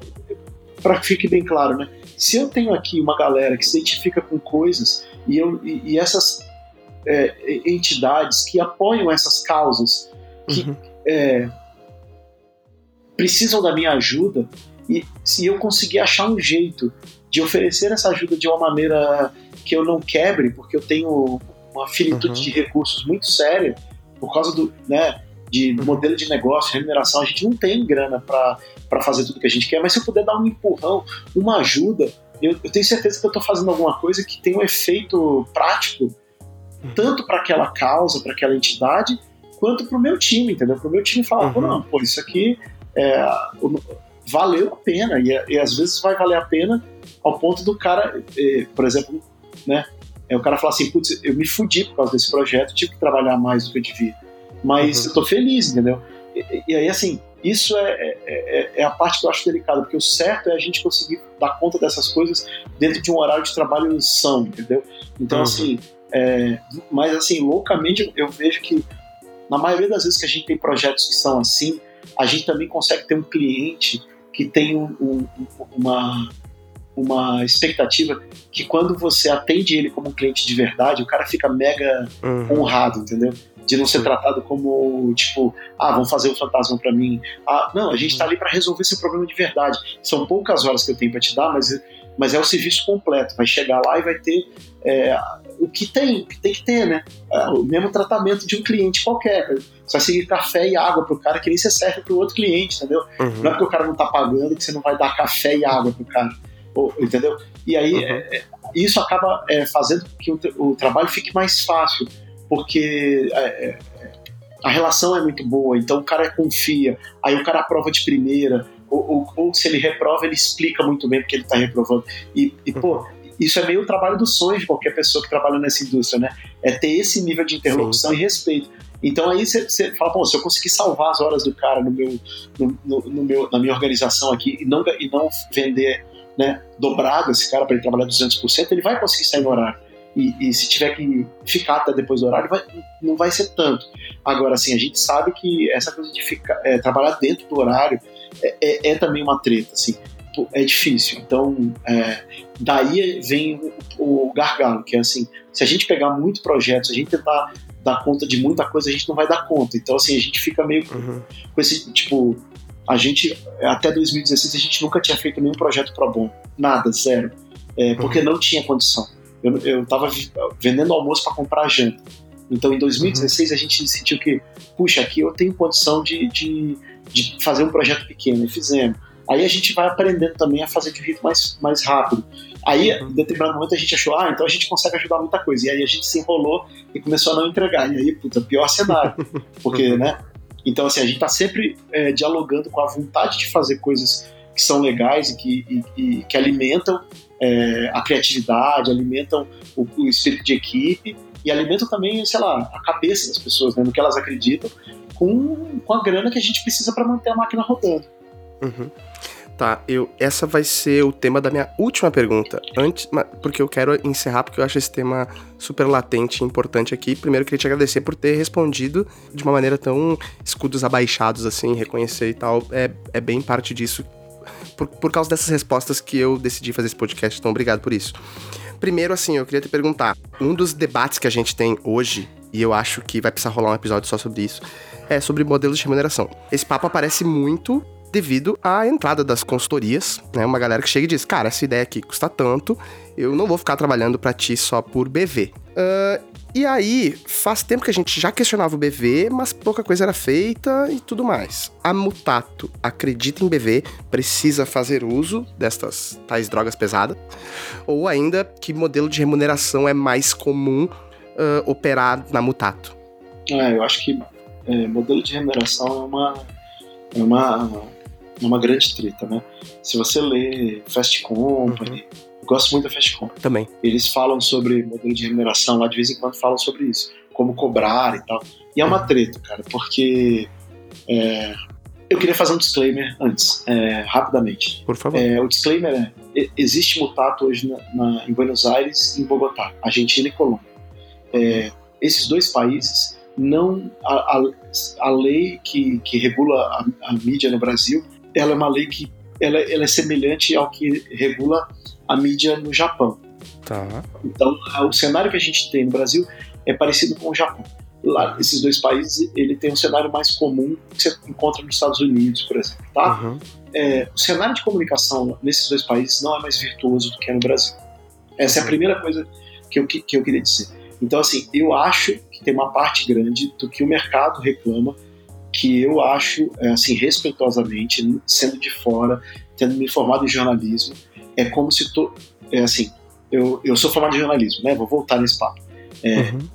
As pessoas se formam na faculdade e não são todas as pessoas que se formam em jornalismo e querem trabalhar na Rede Globo para ser William Bonner. Uhum. Você entende?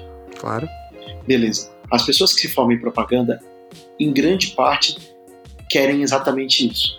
Uhum. Entende? E o que é exatamente isso? Vai ser o Washington Oliveto, uhum. vai ser o Zanguanais. E aí é, pode, você pode atualizar para modelos mais, mais novos, caras mais legais, mais contemporâneos. Mais legais não, mais contemporâneos. É, uhum. Você tem. Você tem, ah, sei lá, eu não quero citar porque. Tudo bem, não cita, não cita. Vou, vou citar um, não vou citar outro, mas, mas a real é para ser um criativo é, que é muito bom é, e que acaba sendo um rockstar. Uhum. Agora, assim, o que, que sustenta o William Bonner estar sentado na Rede Globo? É a Rede Globo. Não tem William Bonner sentado na, na, na Bandeirantes, na TV Cultura, você entende? Na MTV. E, e, o que, que, sustenta o cara que está sentado na, na, na, nessa grande agência, esse grande criativo, que todo publicitário jovem quer ser? É o modelo comercial. Então, assim, o que me, o que me deixa meio, meio maluco é isso, assim, todo mundo trabalha na indústria e, e, e muita gente, uma grande maioria, uhum. entra nutrindo o mesmo sonho, mas é, achando que o problema desse sonho é justamente o modelo econômico que sustenta esse sonho. Então, na minha cabeça, não faz nenhum sentido. É, Dito isso, é, no caso do modelo é, de negócio da Mutado, dos cinco maiores clientes que a gente tem, a gente não tem compra de mídia em quatro. É, em três, Dos cinco maiores, em três eu compro zero de mídia. Zero. Caraca. Então, assim, é, o meu modelo de remuneração é, não é o modelo das consultorias, mas é o meu modelo de remuneração, em que eu, eu cobro uhum. pelo trabalho que eu faço. E eu discuto com, com o cliente o tempo inteiro essa cobrança. E se você me perguntar o que eu acho do modelo de remuneração, eu acho que ele é muito ruim, ele não é legal. É, uhum. Porque eu vou te falar, assim, é, esse papo de que o cara vai cobrar pela ideia, é, me diz aí onde é que funciona bem pra caramba. Eu quero conhecer, quero muito conhecer essa empresa por dentro. Porque eu vou te, eu vou te garantir que se a gente olhar para a planilha, não funciona exatamente assim. Sim. Você cobrar pela ideia, né, é, é, é, é assim, pa, parece muito mais um desses é, sonhos que a gente tem de que eu vou viver da minha arte do que uma coisa concreta. De que é Mas assim, qual, qual é a alternativa? Co cobrar a hora homem? Eu vivo assim. Uhum. Eu, eu, não sei você, mas a, as contas da Mutato são pagas assim, com hora homem. É, e eu vou falar de novo, é uma merda. Não é bom. Porque não é justo. Entende? É, porque. É, mas é, Entendo. Mas você entende o que eu quero dizer? É assim. Uhum, é, uhum. Eu, eu, acho que as pessoas põem muita culpa em, em coisas que estão lá fora, entendeu? Uhum. É, vamos simplificar. Esse modelo é ruim? É ruim. Então vamos discutir o um modelo novo. Eu lembro que, tipo, é, o Martini lançou uma agência que tinha um modelo de remuneração por sucesso e tal. E era incrível, uhum. entendeu? E eu lembro de, de, por que isso não rolou, entendeu? Porque no uhum. fim o cliente não queria pagar. É, você entende? Tipo, uhum. ah, se der certo demais, não vale a pena. Então, peraí, vamos voltar ah, pro FII. É, entende? Assim, uhum. é, você também. A, a, gente também. Eu, eu, assim, o que eu, é, eu, De novo, né? Vou repetir mais uma vez, eu fiz jornalismo. Então, eu, eu fiz uma faculdade que não me, ensine, não me ensinava a lidar com o cliente. Entende? Uhum. Uhum. É, não tem. Simplesmente, quem é o cliente do jornalista? Quem é o aprovador? Sim. É o par e depois o cliente é o comprador de jornal. Uhum. É, isso que você aprende na faculdade. Depois você vai descobrir que não é bem assim, mas é isso que você aprende na faculdade. Uhum. É, e para minha surpresa, o publicitário põe sempre o cliente fora da jogada. É, sempre. Uhum. Ele acha que ele vai fazer uma coisa é, muito legal, apesar do cliente, uhum. apesar do contratante. É, e ele vai fazer um projeto muito legal, apesar do público consumidor. Porque o que você vai ver muitas vezes ganhando prêmio são peças que são para publicitário, de publicitário para publicitário, uhum. que não tem efeito no, no mercado. Então, é, mais uma vez, fazendo a crítica ao, ao mercado, coitado do mercado, sofre tanto, né? É, mas, mas o que eu quero dizer é assim: esse papo de que você vai vir com um modelo comercial, com um modelo de remuneração completamente novo, é, é aquela velha piada do Garrish, mas já combinando com os russos, é, o cliente topa pagar é assim, olha, cliente, eu vou, vou vir aqui vou cobrar por uma ideia, a ideia tem esse custo absurdo aqui. É, é, eu ouvi uma vez de um cara, é, a ideia é o único produto que depois que você apresenta, é, o valor dele depende totalmente do comprador, porque você já entregou para ele. Uhum. Você concorda? Sim. Se você mudar o nome da Mutato para Matuto, a sua empresa vai crescer muito. Custa um milhão de dólares. Obrigado, não quero. Minha empresa vai chamar Matuto. Uhum ah, mas aí eu vou te processar e tal. Sim, mas uhum. a, o problema da relação está estabelecido, entendeu? Uhum. É, você só consegue atribuir valor real quando ele é aplicado. É, esse, esse processo todo de vender a ideia, e assim, só para deixar claro, eu estou aqui confessando a minha incompetência de não ter conseguido é, trabalhar exatamente nesse modelo. Eu adoraria que o meu uhum. modelo fosse de, de uma remuneração previamente acordada em cima da ideia. Mas uhum. eu entendo que não, não, não, conseguimos ter esse acordo com, com, com o, o, contratante. O cara que vai assinar o cheque não topou é, uhum. pagar por coisas que não são muito mensuráveis. E aí a hora homem hoje é um modelo mensurável. Outro modelo mensurável é pelo entregável. Então você vai me entregar 10 bananas, 4 laranjas, 5 uhum. é, cinco paredes de concreto e eu vou te pagar tanto. É, que também não acho bom. É, porque.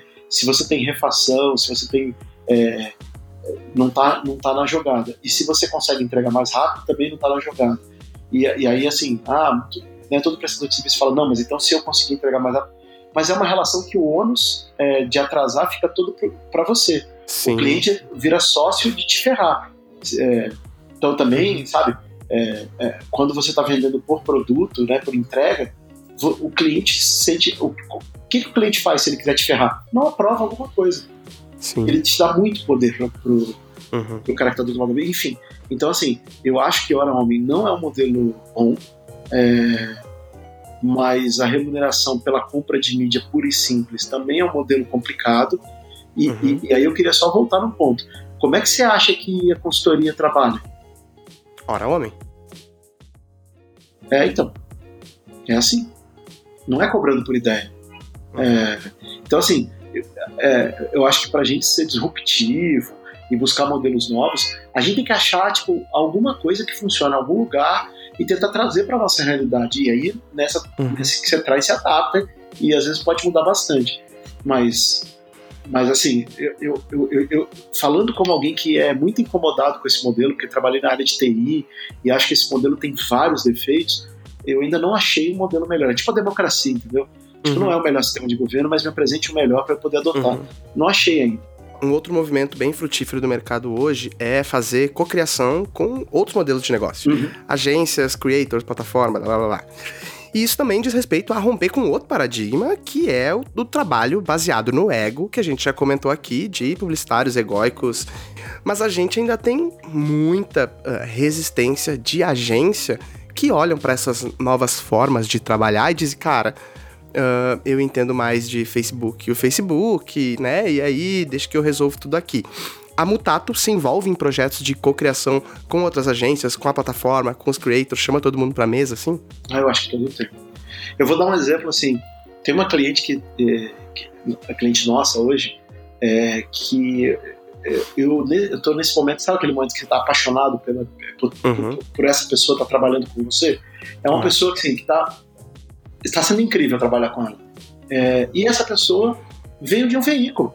É, uhum. E a gente fez projetos de cocriação com esse veículo. Uhum. E eu nem posso dizer que os projetos deram super certo, entendeu? Uhum. Porque eu não sei se deram tão certo assim.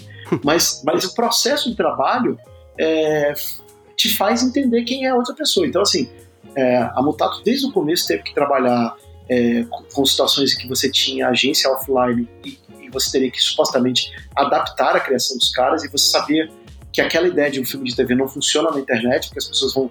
Bom, é o que a gente sabe, né? Você pega um filme de TV exatamente como ele é põe na internet, pensando um filme que vai funcionar para TV, as pessoas vão dizer, sei lá, um palavrão. Essa é a resposta que você vai encontrar. Uhum. Credo, que delícia, sei lá, vai ser a melhor coisa que você vai, comentário que você vai achar, vai ser uma ironia.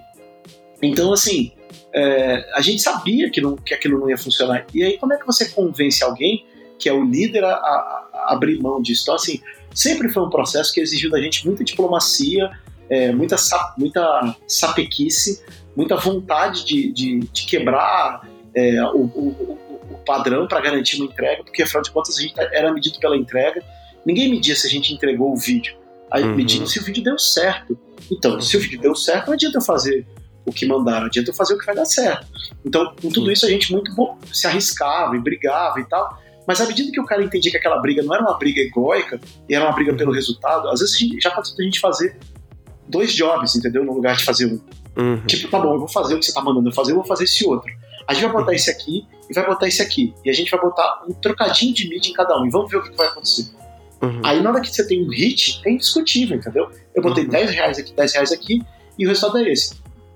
Você quer, gastar, quer fazer com mil reais para ver? Aí ninguém, hoje em dia, todo mundo sabe que não precisa uhum. subir a grana, que você já tem uhum.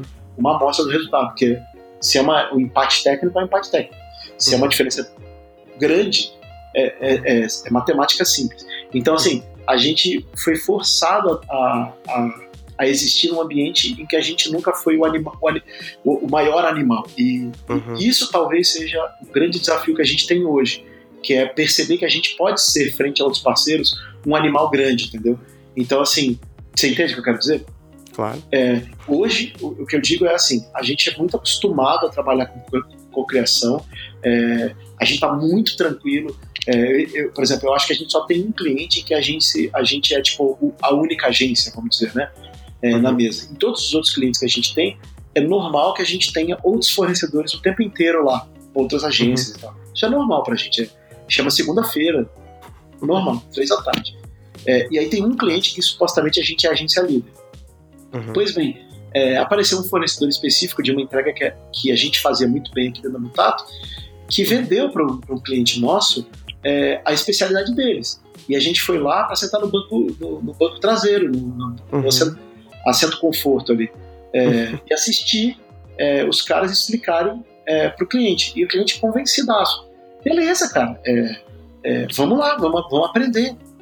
talvez a gente não esteja mais fazendo o trabalho tão bem quanto a gente fazia.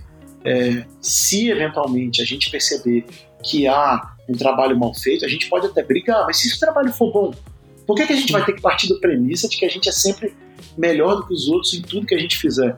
É, então, assim, ter essa, essa, essa, humildade, assim, essa vontade de, é, no fim, entregar um projeto bom, é o que acho que faz a gente sobreviver. Então, é, se envolver no projeto de cocriação, respondendo a pergunta, é o nosso dia a dia.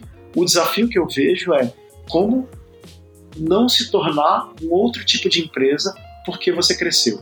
Esse é o desafio que eu acho que é mais fundamental. Talvez, é, talvez se eu soubesse responder essa pergunta, eu estaria dando um coach para as pessoas. uh, ah, para encerrar, eu por isso que eu deixei essa pergunta para o final, porque essa é a pergunta, junto com aquela da planilha, que eu tô. que ela mais tá me explodindo a cabeça, assim, sempre que eu penso sobre ela. Depois que a gente começou a debater sobre. Uh, depois que a gente começou a debater sobre inclusão, representatividade, a gente teve avanços importantes com relação à presença de pessoas uh, dessas, dessas minorias, grupos minorizados dentro da agência, especialmente na Mutato. Só que agora a gente começa a debater como incluir de fato essas pessoas, né? Eu li uma frase essa semana que direto ela tá vindo assim nas conversas que eu tenho, que é como é que é? Uh, diversidade é convidar para festa e inclusão é chamar para dançar. Porque assim, o que eu vejo é é cruel. Eu queria poder dar a citação dessa frase, não sei de quem é, foi mal. Mas assim, o que eu vejo como cruel é uh, alguém que tem que pegar um bus e aí tem que trabalhar até as três da manhã. Isso eu não tô falando que acontece na Mutato, tô dando um exemplo uh, de uh, o, o, o, que pode acontecer numa agência uh, que tem outras más práticas, mas ainda assim quer se manter diversa, né, e tal. A minha pergunta é: a Mutato já começa a pensar em como dar suporte para essa galera mesmo, assim, suporte uh, no sentido de entender que as pessoas precisam uh, de, uh, de, de, outras estruturas para chegar naquele mesmo estágio onde outras pessoas estão ali, entende isso? Entendo. É... Essa eu diria que é uma preocupação é, desde o começo. Então, assim, é... Uhum. É, tem coisas que a gente consegue dar conta. Então, assim, por exemplo, essa, essa questão especificamente. É assim, é, qualquer pessoa que sai depois das 10 da noite tem que ter um táxi para ir para casa. Uhum. Ah, mas se o cara mora muito longe, então ele tem que ter um táxi para ir para casa, entendeu? É, faz, te, faz tempo que, que a gente já consegue prover esse tipo de, de benefício. Ou, se a pessoa tem que ficar até mais tarde, ela pode levar o computador dela, por que não trabalha com notebook hoje? Ela pode trabalhar de casa. Ou se a pessoa tiver um problema com o filho dela, ela também pode trabalhar de casa. Sim. É, ou se a pessoa tiver um problema de fato, que ela não pode estar naquele dia, naquela hora, a gente tem que conseguir ter um, um time que consiga dividir esse trabalho para que. Você entende? Ah, é, uhum. Porque não, não, é, aqui, pensando que eu estou trabalhando no modelo nome, não é que eu estou querendo enganar o cliente. É porque, putz, a pessoa tem que o direito de ficar doente e eu consigo entregar uhum. para o cliente. Então aí a gente vai ter que conseguir dividir essas tarefas. Então, tem uma coisa aí que é, é fazer o balanço da carga, né, o load balance, uhum. para que as pessoas não sejam sobrecarregadas. É, só que a gente não consegue isso sempre. Do outro lado, é, eu, eu, eu, a Gabriela é, citou o, Instagram da Verônica, né? Uhum. E a Verônica trabalha comigo. E, e depois que ela estava aqui há uns seis meses, eu ouvi um monte de feedback positivo e tal. Eu juntei alguns profissionais é, negros da Mutato que tinham alta performance avaliada pelos gestores e consistência de entrega, né? É, então, uhum. assim, o gestor avaliava que ele era um cara que tinha alta performance e ele era consistente, porque às vezes existem caras que, que não, não têm alta performance, mas são muito consistentes, e caras que têm alta uhum. performance, mas não mantêm consistência. Então a gente uhum. juntou é, um grupo de 12 profissionais e eu sentei para conversar com cada um. E o primeiro ponto dessa conversa era: me conta a tua trajetória.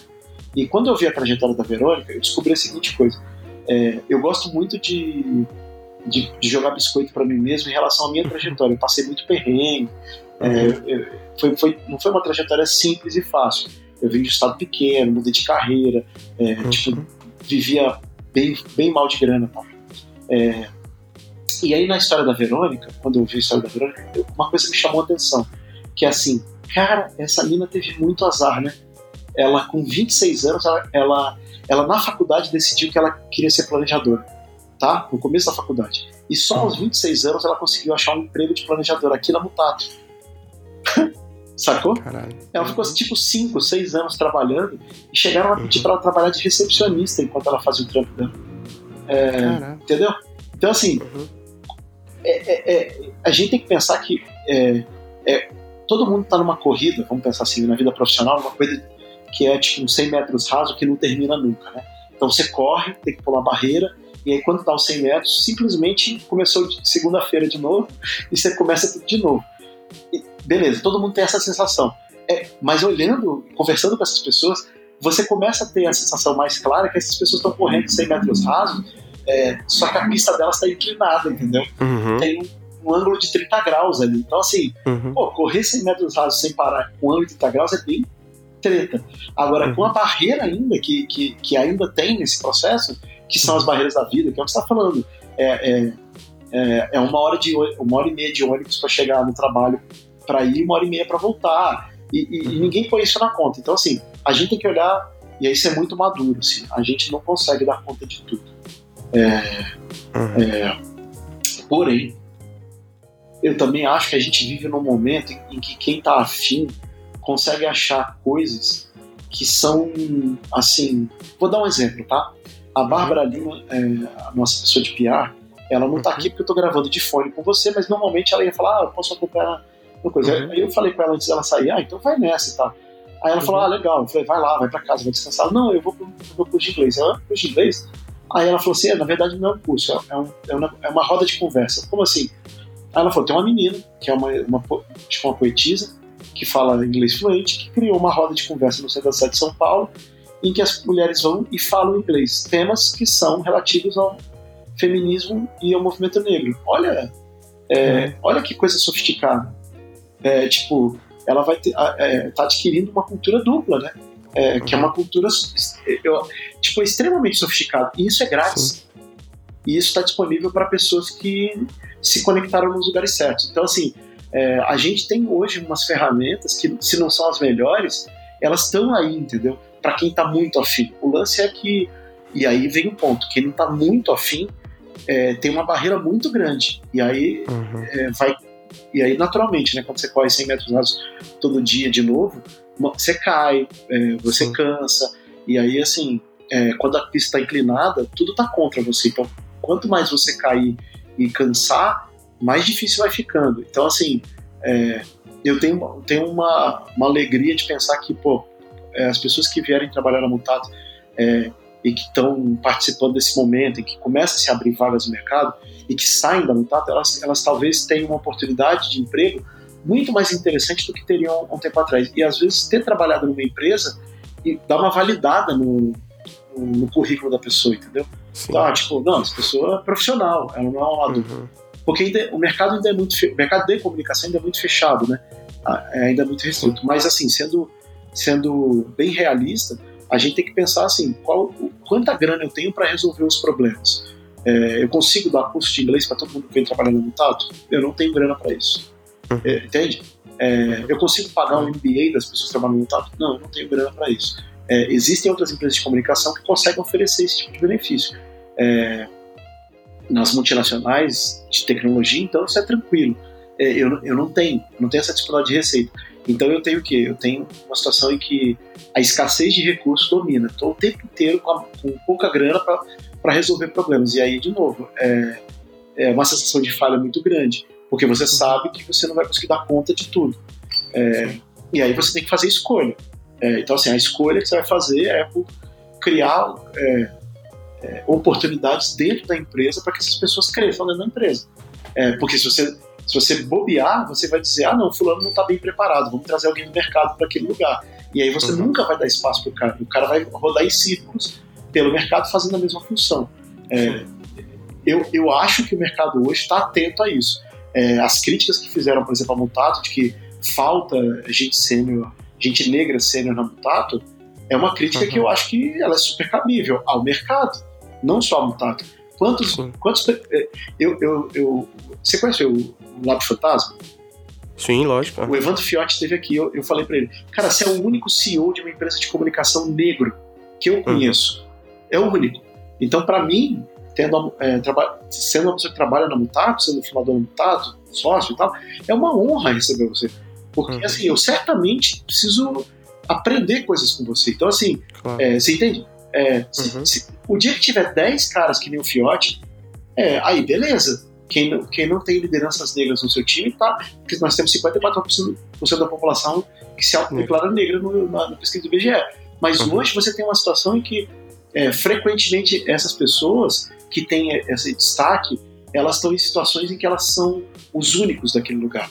E aí você vê um movimento que, por exemplo, uma Samantha Almeida faz, que é o uhum. tempo inteiro de abrir para que outras pessoas estejam. É, e, e, eu não estou dizendo que o Fiote não faz exatamente a mesma coisa, porque na verdade o Lado Fantasma é exatamente isso. Mas é, eu estou pegando outro exemplo, a Samantha é uma. Então, assim, você vai ver vários caras que estão fazendo esse é, movimento de abrir espaço para que outras pessoas falem. Mas o que eu acho que é, é a respeito dessa frase, que da diversidade, né, diversidade uhum. e inclusão, é, o que eu ainda vejo é assim: é, as pessoas são convidadas para falar sobre o movimento negro, porque são negras. Tipo, não, cara, é sobre o trabalho uhum. na indústria de comunicação. É, você vai ver os prêmios em Cannes, você vai ver exatamente esse, essa situação. É, vamos juntar, a gente tem uma dupla de publicitários, ou duas, ou quatro, dezoito, uhum. quatro. Então esses caras vão criar peças sobre esse assunto, entendeu? Uhum. E não uhum. fazer o, o, o, comercial da BMW pro prêmio, entende? Como se eles só pudessem falar sobre essa pauta, né? Ah, exato, tá mudando muito rápido, mas ainda, ainda a gente vai ver. Se você pegar as fichas técnicas. E olhar, você ainda vai ver que ainda existe esse lugar é, que assim, não, já, já entendo. E assim, vamos olhar pelo, pelo copo meio cheio, né? Já se sacou que fazer uma peça para resolver o problema da mulher sem ter mulher no meio uhum. é uma grande cagada. Ó, oh, uhum. pô, caramba, é uma coisa meio óbvia, mas todo mundo já. Mas agora é óbvio mesmo para todo mundo, já não tem mais. Uhum. Isso, é, não vai acontecer, na minha opinião, acho que vai ser surpreendente se acontecer. A mesma uhum. coisa acontece em relação às outras minorias ou grupos minorizados. É, mas assim, eu acho que a, é uma discussão muito cabível, cara, sobre é, a, a, diferença entre é, igualdade e equidade. eu não sei falar essa frase. Equidade. É. Então, assim, uhum. oferecer oportunidades de maneira equânime. Uhum. É muito diferente de oferecer oportunidades iguais. Então, vamos abrir uma, uma vaga no Mutato para um cara que, é, que fala inglês, fluente. É, a oportunidade é igual para todos. Né? Casualmente, todas as pessoas é, brancas é, que vão aparecer vão, vão casualmente ter é, um inglês muito bom. É, e casualmente a gente não vai ter nenhuma pessoa negra, porque casualmente, não, não, não. Aí casualmente você vai ter uma, uma menina, filha de nigeriano, que vem morar no Brasil uhum. e que se candidata a vaga. Ainda é uma exceção, entende? É, não, é, não é a regra, né? não são tantos assim imigrantes. Mas ainda vai vir uhum. muitas vezes de um imigrante ou, ou de uma menina. Estou é, falando aqui de pessoas reais, né? da, da Nairobi, que trabalha conosco, ou por exemplo da Mônica Nonato, que é filha de um professor universitário agora, uhum. quantos professores universitários você teve que eram negros? Quantos chefes Sim. você teve que eram negros? Você que para o Rio Grande do Sul, meu amigo.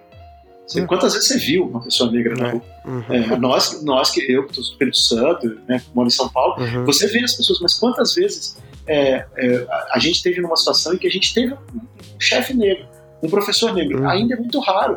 Então é óbvio que sendo raro, ainda é um processo muito doloroso para todo mundo, porque as, as, oportunidades simplesmente não são oferecidas. Agora que se percebe que isso é um problema, agora que as pessoas podem falar isso numa planilha, eu acho que isso vai começar a mudar, porque começa a incomodar o mercado. É, mas eu, infelizmente, sou um sujeito que acha sempre que entre o que a gente quer que, que aconteça e o que acontece, existe um delta meio grande.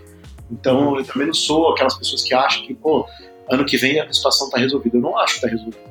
É, é, só ver a questão da mulher, assim, que é uma questão que está supostamente sendo debatida na sociedade brasileira de maneira intensa há anos. Uhum.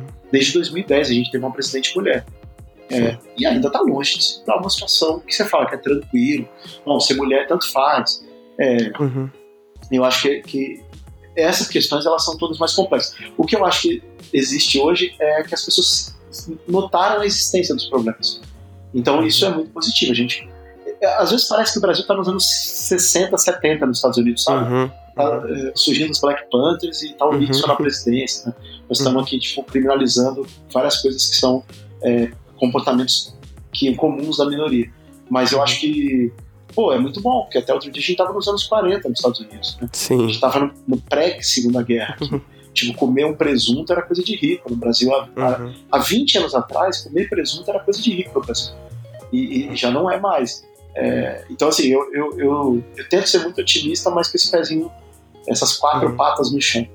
Eu queria te agradecer, Passamani, foi incrível a oportunidade, foi Uh, como todos os papos aqui têm sido, foi explodidor de cabeça para mim poder te ouvir. E queria te agradecer mais uma vez. Foi muito legal poder falar sobre a tua trajetória, principalmente sobre a cultura e DNA da Mutato e como vocês estão transformando tudo aí. Obrigado mesmo. Obrigado você e desculpa falar muito. Imagina. Me indica um arroba Momento indica um arroba com André Passamani. Como a gente sempre tem feito aqui, esse momento é pra galera indicar arrobas de pessoas que estão questionando o seu crachá, a sua vida.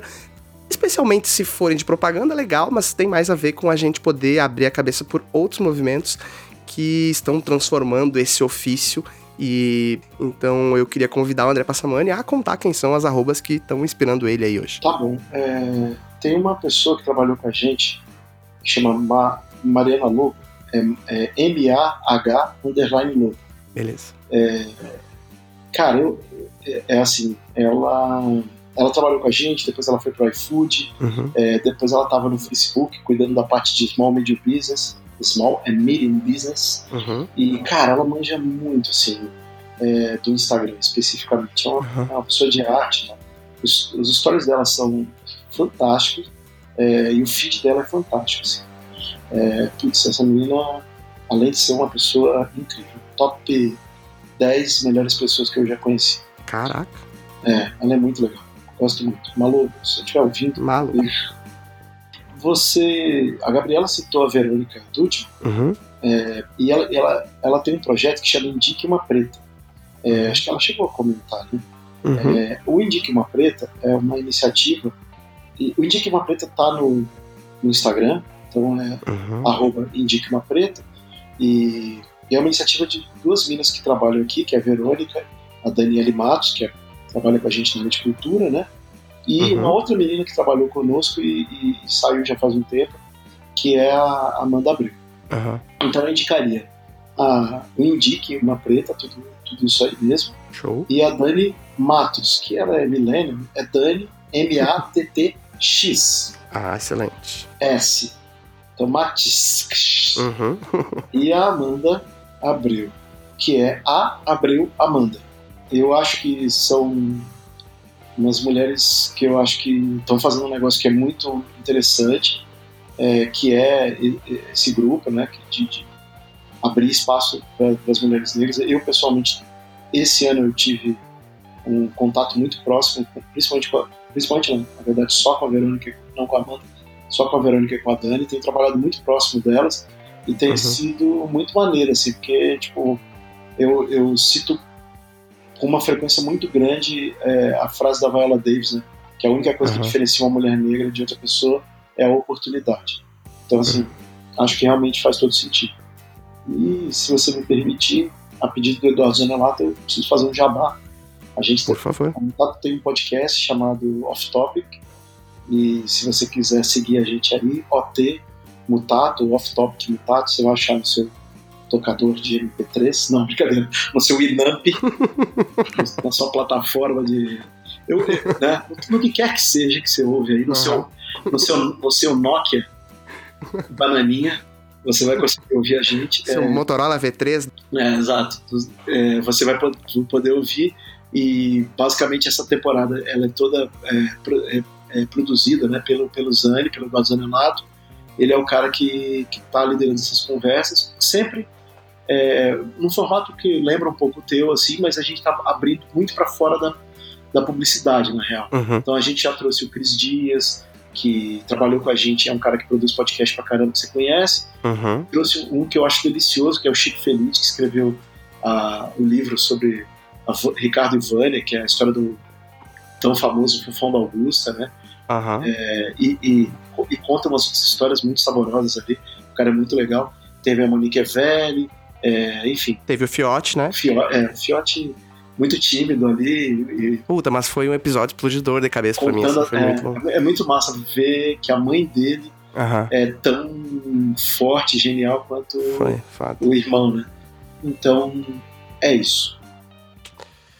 Cara, é incrível, adorei os arrobas, já tô seguindo todo mundo aqui e vou te agradecer mais uma vez. Tô mega, mega, mega feliz com como rolou o papo, papo mega fluido, não consegui uh, parar de pensar. Então, assim, muito obrigado mais uma vez, foi incrível para mim, valeu mesmo, passa. Valeu, cara, obrigado, desculpa falar tanto.